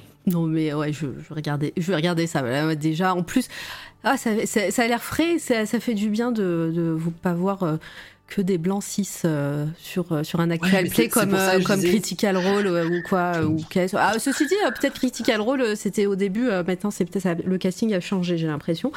Mais, le, le casting n'a pas changé, mais il y a des. je- on Des va en parler dans une demi seconde, Ah, bah, parce tu que c'est du coup ma recommandation Ouais. d'après. L'autre truc que je voudrais vous conseiller, et ça par contre, on n'est pas du tout sur les mêmes thématiques. On est sur quelque chose de très très très très très très dur, j'insiste, Mm. vraiment très très dur. Euh, moi j'ai- pleuré concrètement sur le dernier épisode, c'est en, en quatre épisodes. Le dernier épisode dure 6 heures et je pense que sur les 6 heures j'ai dû pleurer sans discontinuer sur à peu près la moitié. Donc vraiment on est sur quelque chose de euh, dur, avec des thématiques dures et on est sur une tragédie annoncée. C'est-à-dire que en fait on va raconter un épisode du monde euh, d'Exandria, qui est donc le monde de Critical Role, euh, dont on sait que ça va mal se terminer. Merci. Voilà. Euh, on le je- sait immédiatement et, et on va juste suivre cette, ce- ce- finalement ce- ce- cette catastrophe imminente. du coup, là, c'est un, un side cas- casting, j'ai l'impression. C'est un side casting tout à Ah, fait. bah, il y, a- il y a un des acteurs ou euh, actrices de, de, de l'autre que dont as parlé. Exactement, c'est Mm. Brennan Lee, Brennan Lee Mulligan qui est donc acteur dans Court of and Flowers. Ouais. Lou Wilson, par contre, effectivement, il est dans les deux. Euh, Abria Iyengar qui était MJ côté Court of and Flowers ici, elle est joueuse. Bref, on est sur des équipes assez proches et euh, la- l'alchimie entre tout le monde est folle. Et il y a des séquences qui sont des masterclass de narration. Mm. Je pense que j'ai jamais vu ça dans un actual play, oui, mais aussi probablement dans une série ou dans un film. Ouais. Euh, on est sur un niveau de qualité qui est euh, beaucoup trop loin. beaucoup, beaucoup trop loin. Et coucou Pierrot. Et il y a le saumon masqué qui dit les Québécois de Etu Game sont sympas aussi. Donc euh, bah, à, à voir aussi. Enfin, moi, je- j'en consomme énormément. C'est c'est même presque mes séries. euh, euh, donc euh, je vais m'y mettre à- en anglais. Sachant qu'en plus Critical Role, leur, euh, leur campagne principale, enfin maintenant ça, doit faire un an, mais j'ai vu le premier épisode de leur dernière campagne, donc avec un, bah, il y avait des nouvelles personnes, ou en tout cas un nouveau casting de personnages, et c'est à mourir de rire. Leur, euh, leur live ils les font sur Twitch. D'ailleurs euh, gros GG à Critical Role parce que bah, c'est littéralement le premier euh, live Twitch euh, du monde. hein. C'est eux qui sont qui gagnent le plus d'argent. Euh, voilà, quand ça avait leaké il y a un, an à peu près le, revenu des streamereuses. Et ben en fait, c'est pas du gaming en premier, c'est du jeu de rôle et c'est Critical Role dans les dans les premiers revenus. Donc voilà et moi je vous invite également à, regarder de l'actuel play parce que c'est trop bien. Voilà, et celui-là, bah, c'est en quatre épisodes, tu dis? Ouais, quatre épisodes. Alors, Ah. alors, c'est les, c'est les quatre épisodes les plus longs de l'histoire.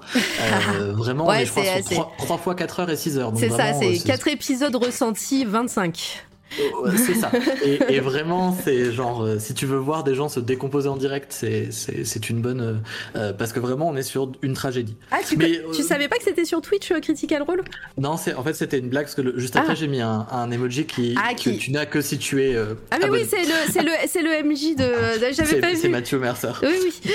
Du coup, voilà. Donc, donc oui, oui, tout à fait. Je, je suis ça, je suis à jour. Ah, mais jour moi, je suis pas du tout à jour. J'ai commencé la campagne bah, avec l'épisode La 1. troisième. hein. Non, non, même, même euh, épisode 1, saison 1, quand ça a débuté, j'ai vu ça sur YouTube.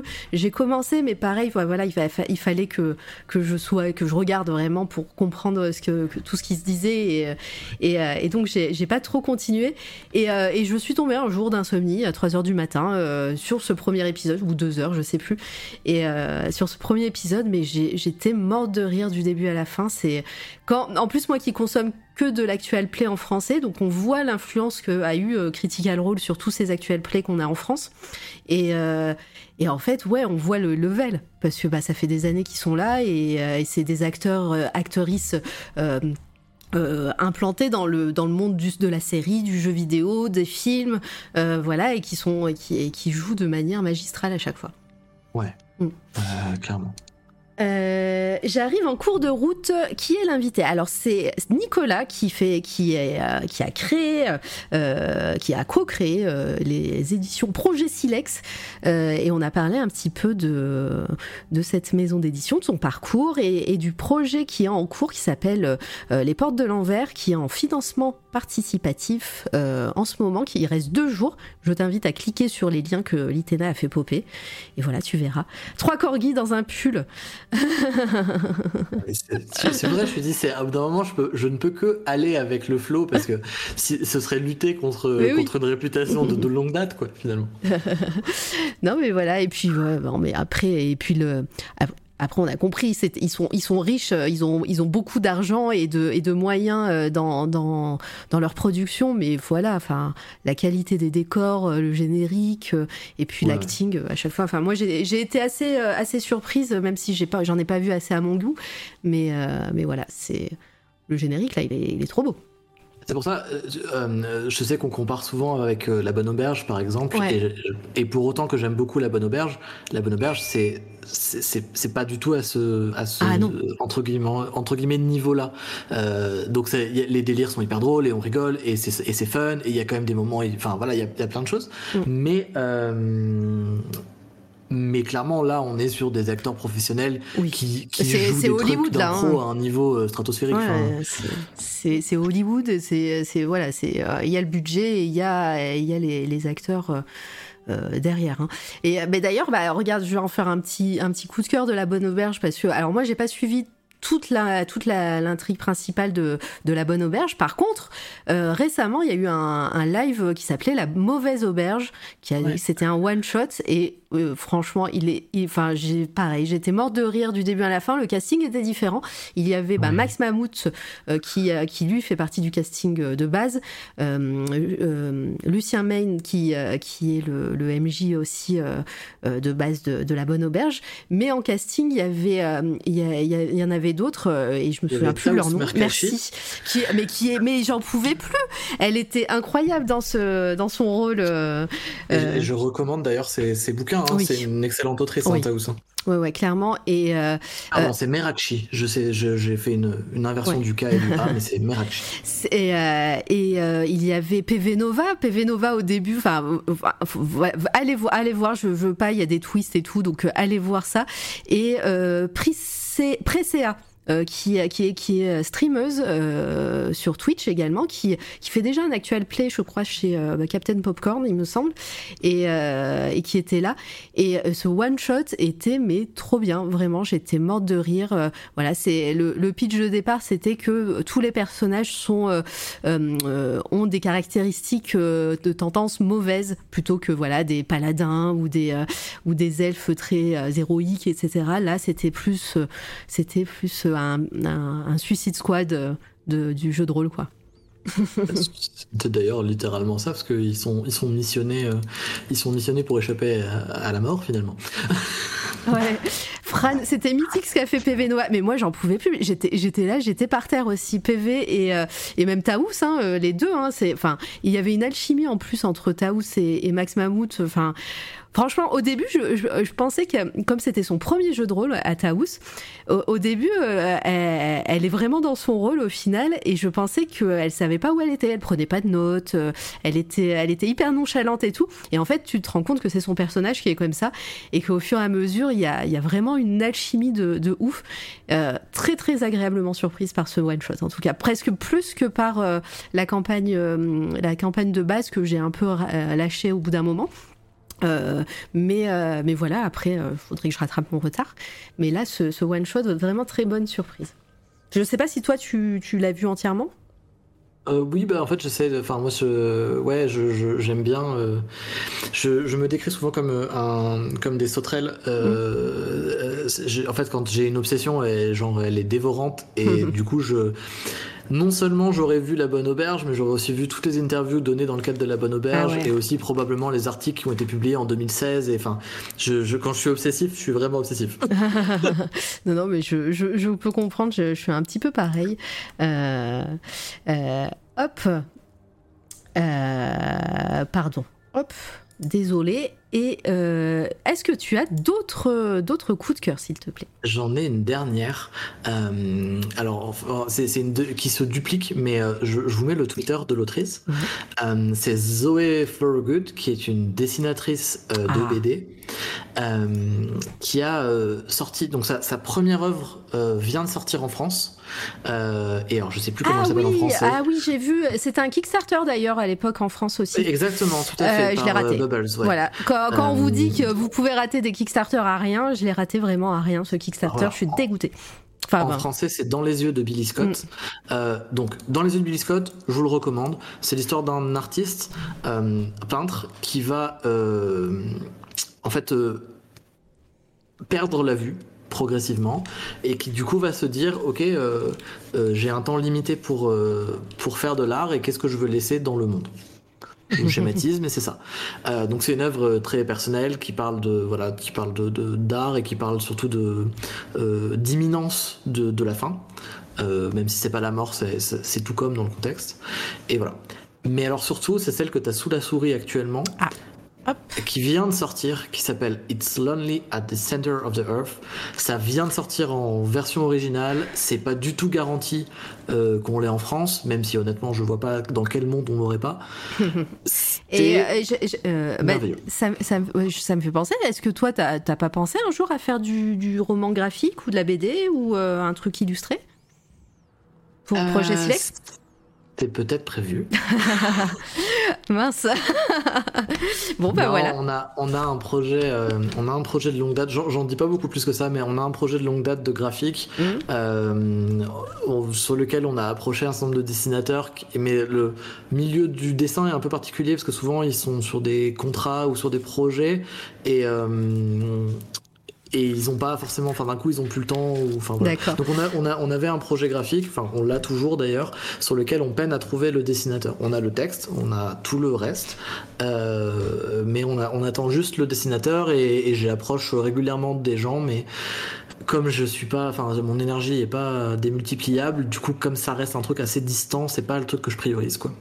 Il se peut que à cette fois la radio, on ait un carnet d'adresses assez important de dessinatrices, euh, si jamais il y a besoin.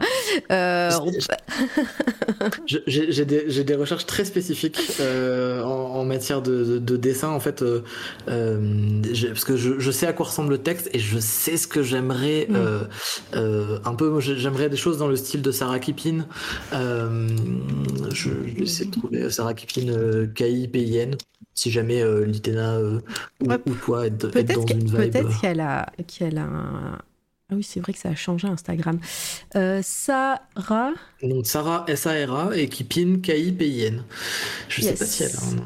Ah mais oui, oui, oui, oui, oui, on en a parlé déjà en coup de cœur ici. Euh, non, ouais, bah voilà. peut-être pas. Euh, ah non, Voilà, crois, je je- crois que je confonds. Euh, donc un, un petit peu... un, un style inspiré en fait du storyboard comics, Mm. euh, donc euh, qui est sur un style qui est pas tout à fait raffiné, enfin, il y a, rien de péjoratif dans ce que je dis, mais qui est dans un style qui est volontairement, légèrement encore un petit peu grossier, et qui fait des, et ça fait des choses absolument magnifiques. Et, c'est exactement le style que j'aimerais. C'est un texte que j'aime beaucoup. C'est une adaptation, c'est une adaptation. Et voilà.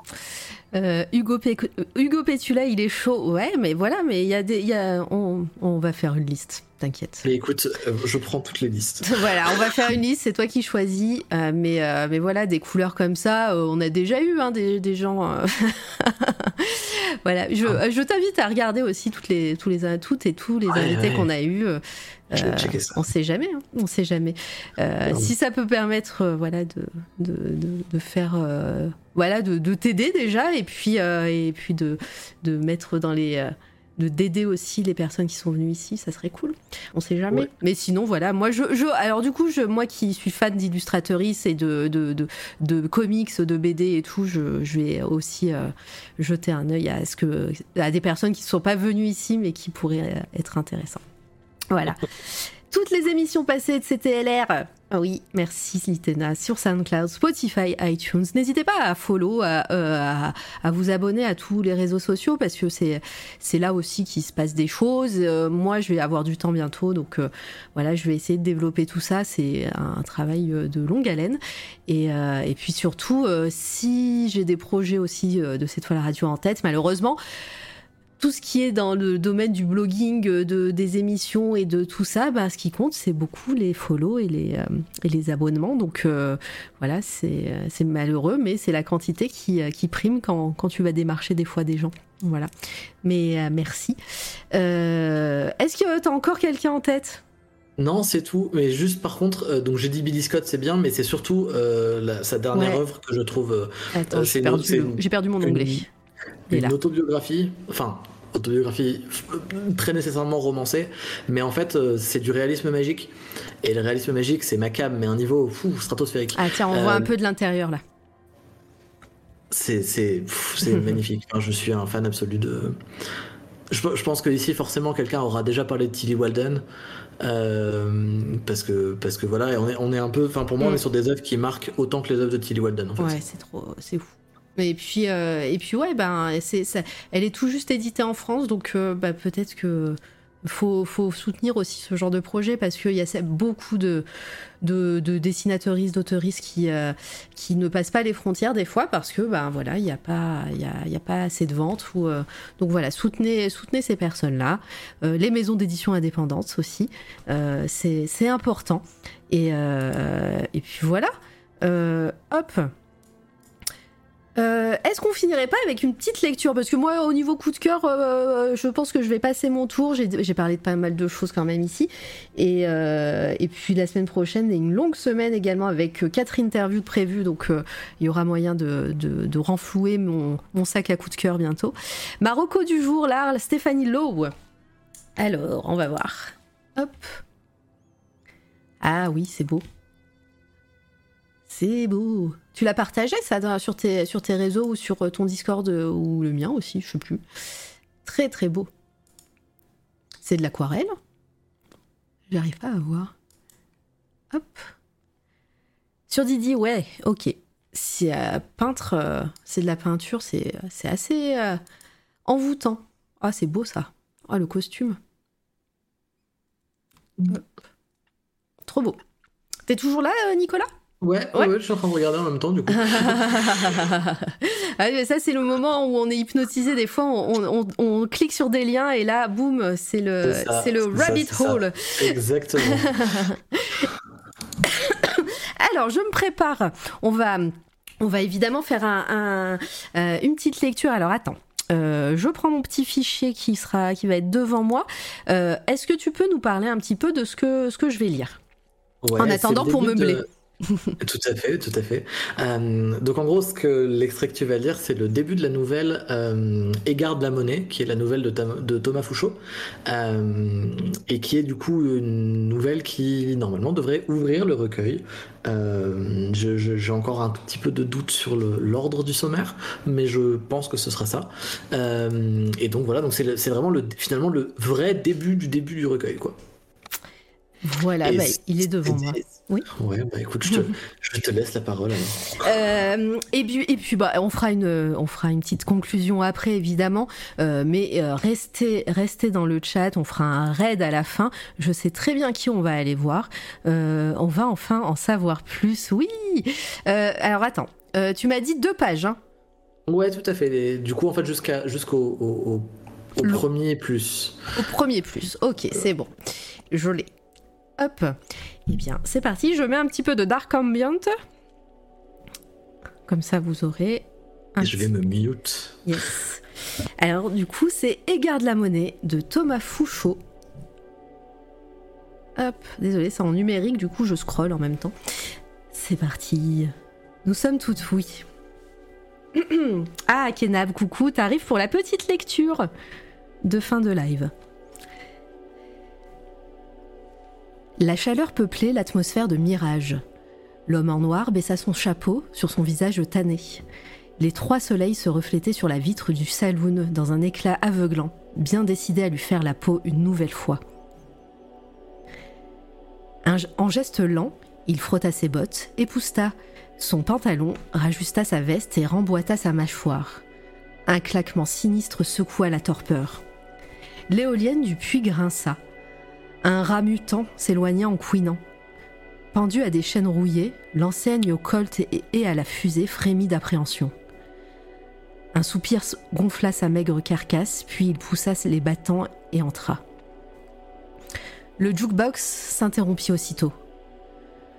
Tous les yeux se tournèrent vers lui, pupilles rondes, fendues ou horizontales, mais l'étranger ne leur accorda aucune attention.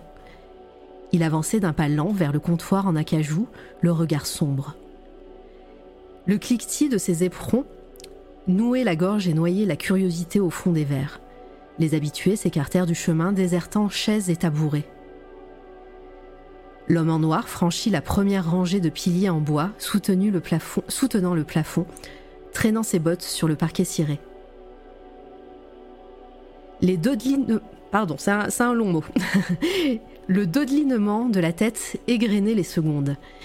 Il était à deux doigts d'atteindre les tables quand une bouteille lancée à, vive allure éclata sur son torse.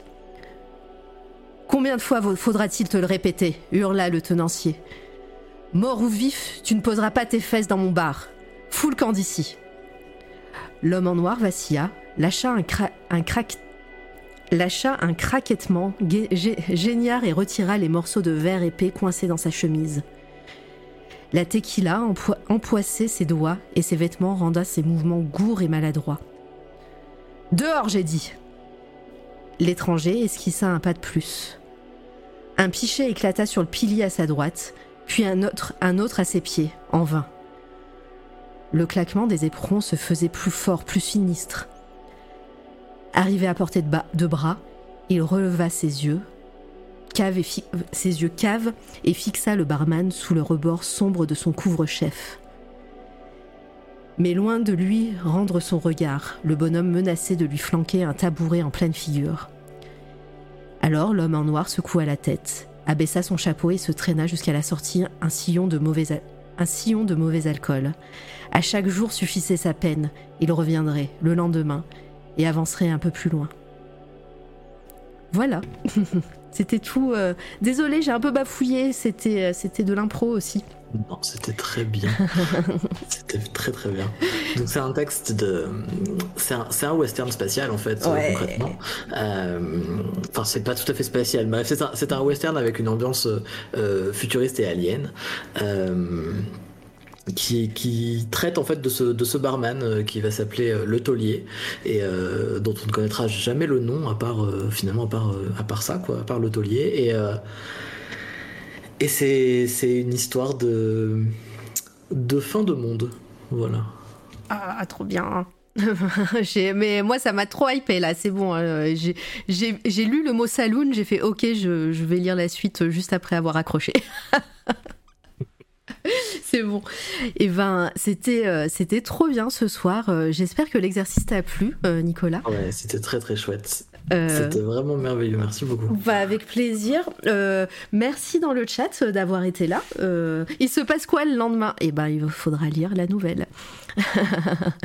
Euh, merci d'avoir été là. Merci énormément pour tous vos follow, les subs et, euh, et tout le soutien que vous apportez à cette chaîne euh, à chaque fois. Euh, euh, encore une fois, dans pas longtemps, ça sera, ça, j'aurai un peu plus de temps euh, et, euh, et euh, vous savez pas à quel point euh, ça aide euh, ces moments-là et ça motive.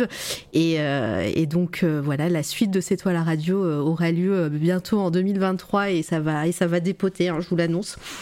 On se retrouve la semaine prochaine. Oui, je regarde. Donc, il y aura Jabber au platine lundi pour de la musique, pour un live musique. C'est en l'or en l'heure car coucou c'est c'est je disais qu'est-ce qui se passe? Euh, coucou en que- car voiture. Bah fais attention à toi euh, Alex. Merci bienvenue. Euh, donc Jabber au platine lundi de 20h30 à 22h30 euh, c'est toujours trop cool on s'ambiance voilà. Venez soutenir Jabber et Tommy qui, se qui se passent le relais un lundi sur deux pour nous offrir une pour lancer la semaine parce que le lundi c'est toujours un peu difficile hein. Voilà mardi 22 je recevrai Benjamin Diebling euh, qui, euh, qui travaille euh, au studio Quantic Dream qui travaille en ce moment sur Star Wars, qui fait, qui est auteur, ça va te plaire Nicolas, qui est auteur de JDR, euh, Benjamin Oh, trop Diebling. Euh, Et tu bosses à Quantique, donc c'est cool. ben oui, en plus, il est auteur de JDR. euh, il prépare en ce moment le livre dont vous êtes le héros euh, euh, de la campagne de financement Astra Mortem, euh, dont Mehdi euh, Pain au raisin a, a fait les dessins, euh, Al 236 et, et Sullivan au scénario, etc.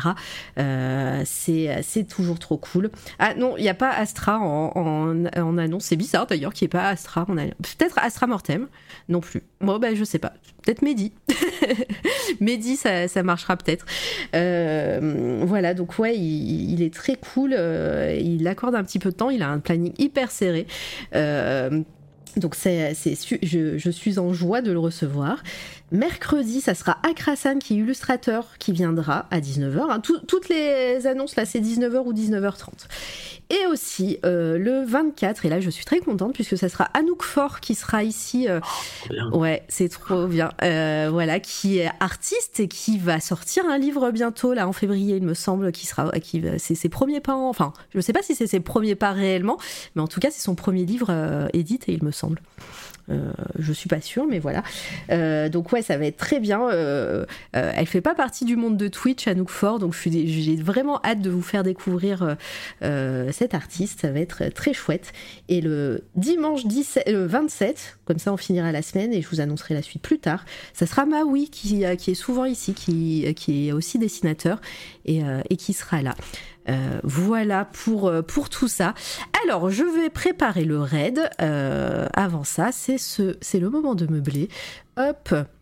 Oui, bah allez, on va aller voir, je sais très bien qui on va aller voir. On va aller voir Aléa la Bibli, qui, je vois sur son, titre de live, qui a écrit un livre jeunesse avec Mamilou, qui est illustratrice, je pense, et Aléa qui est autrice, et ça va être trop bien. Lancez-lui plein de soutien sur son chat. Euh, je suis vraiment très heureuse pour elle. Et, euh, voilà, donc euh, hop, je prépare ce raid. Who's live? Allez à la Bibli, boum. Euh, ça fait longtemps en plus que j'ai pas souvent l'occasion de la de la raid. Euh, ça va être être l'occasion. Merci encore une fois dans le chat. Euh, merci beaucoup Litena pour pour ton soutien et toujours là au taquet avec les liens alors que tu es entre deux maisons. Donc voilà, je, je te remercierai jamais assez pour pour toute ton aide à chaque fois. Et puis et puis bah rendez-vous la semaine prochaine. Finissez bien la semaine. Bon week-end à tout le monde encore Nicolas. Merci encore et bon week-end à tout le monde également.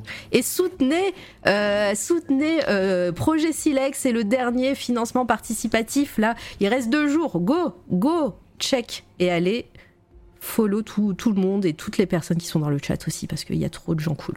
Allez, bisous. C'est clair.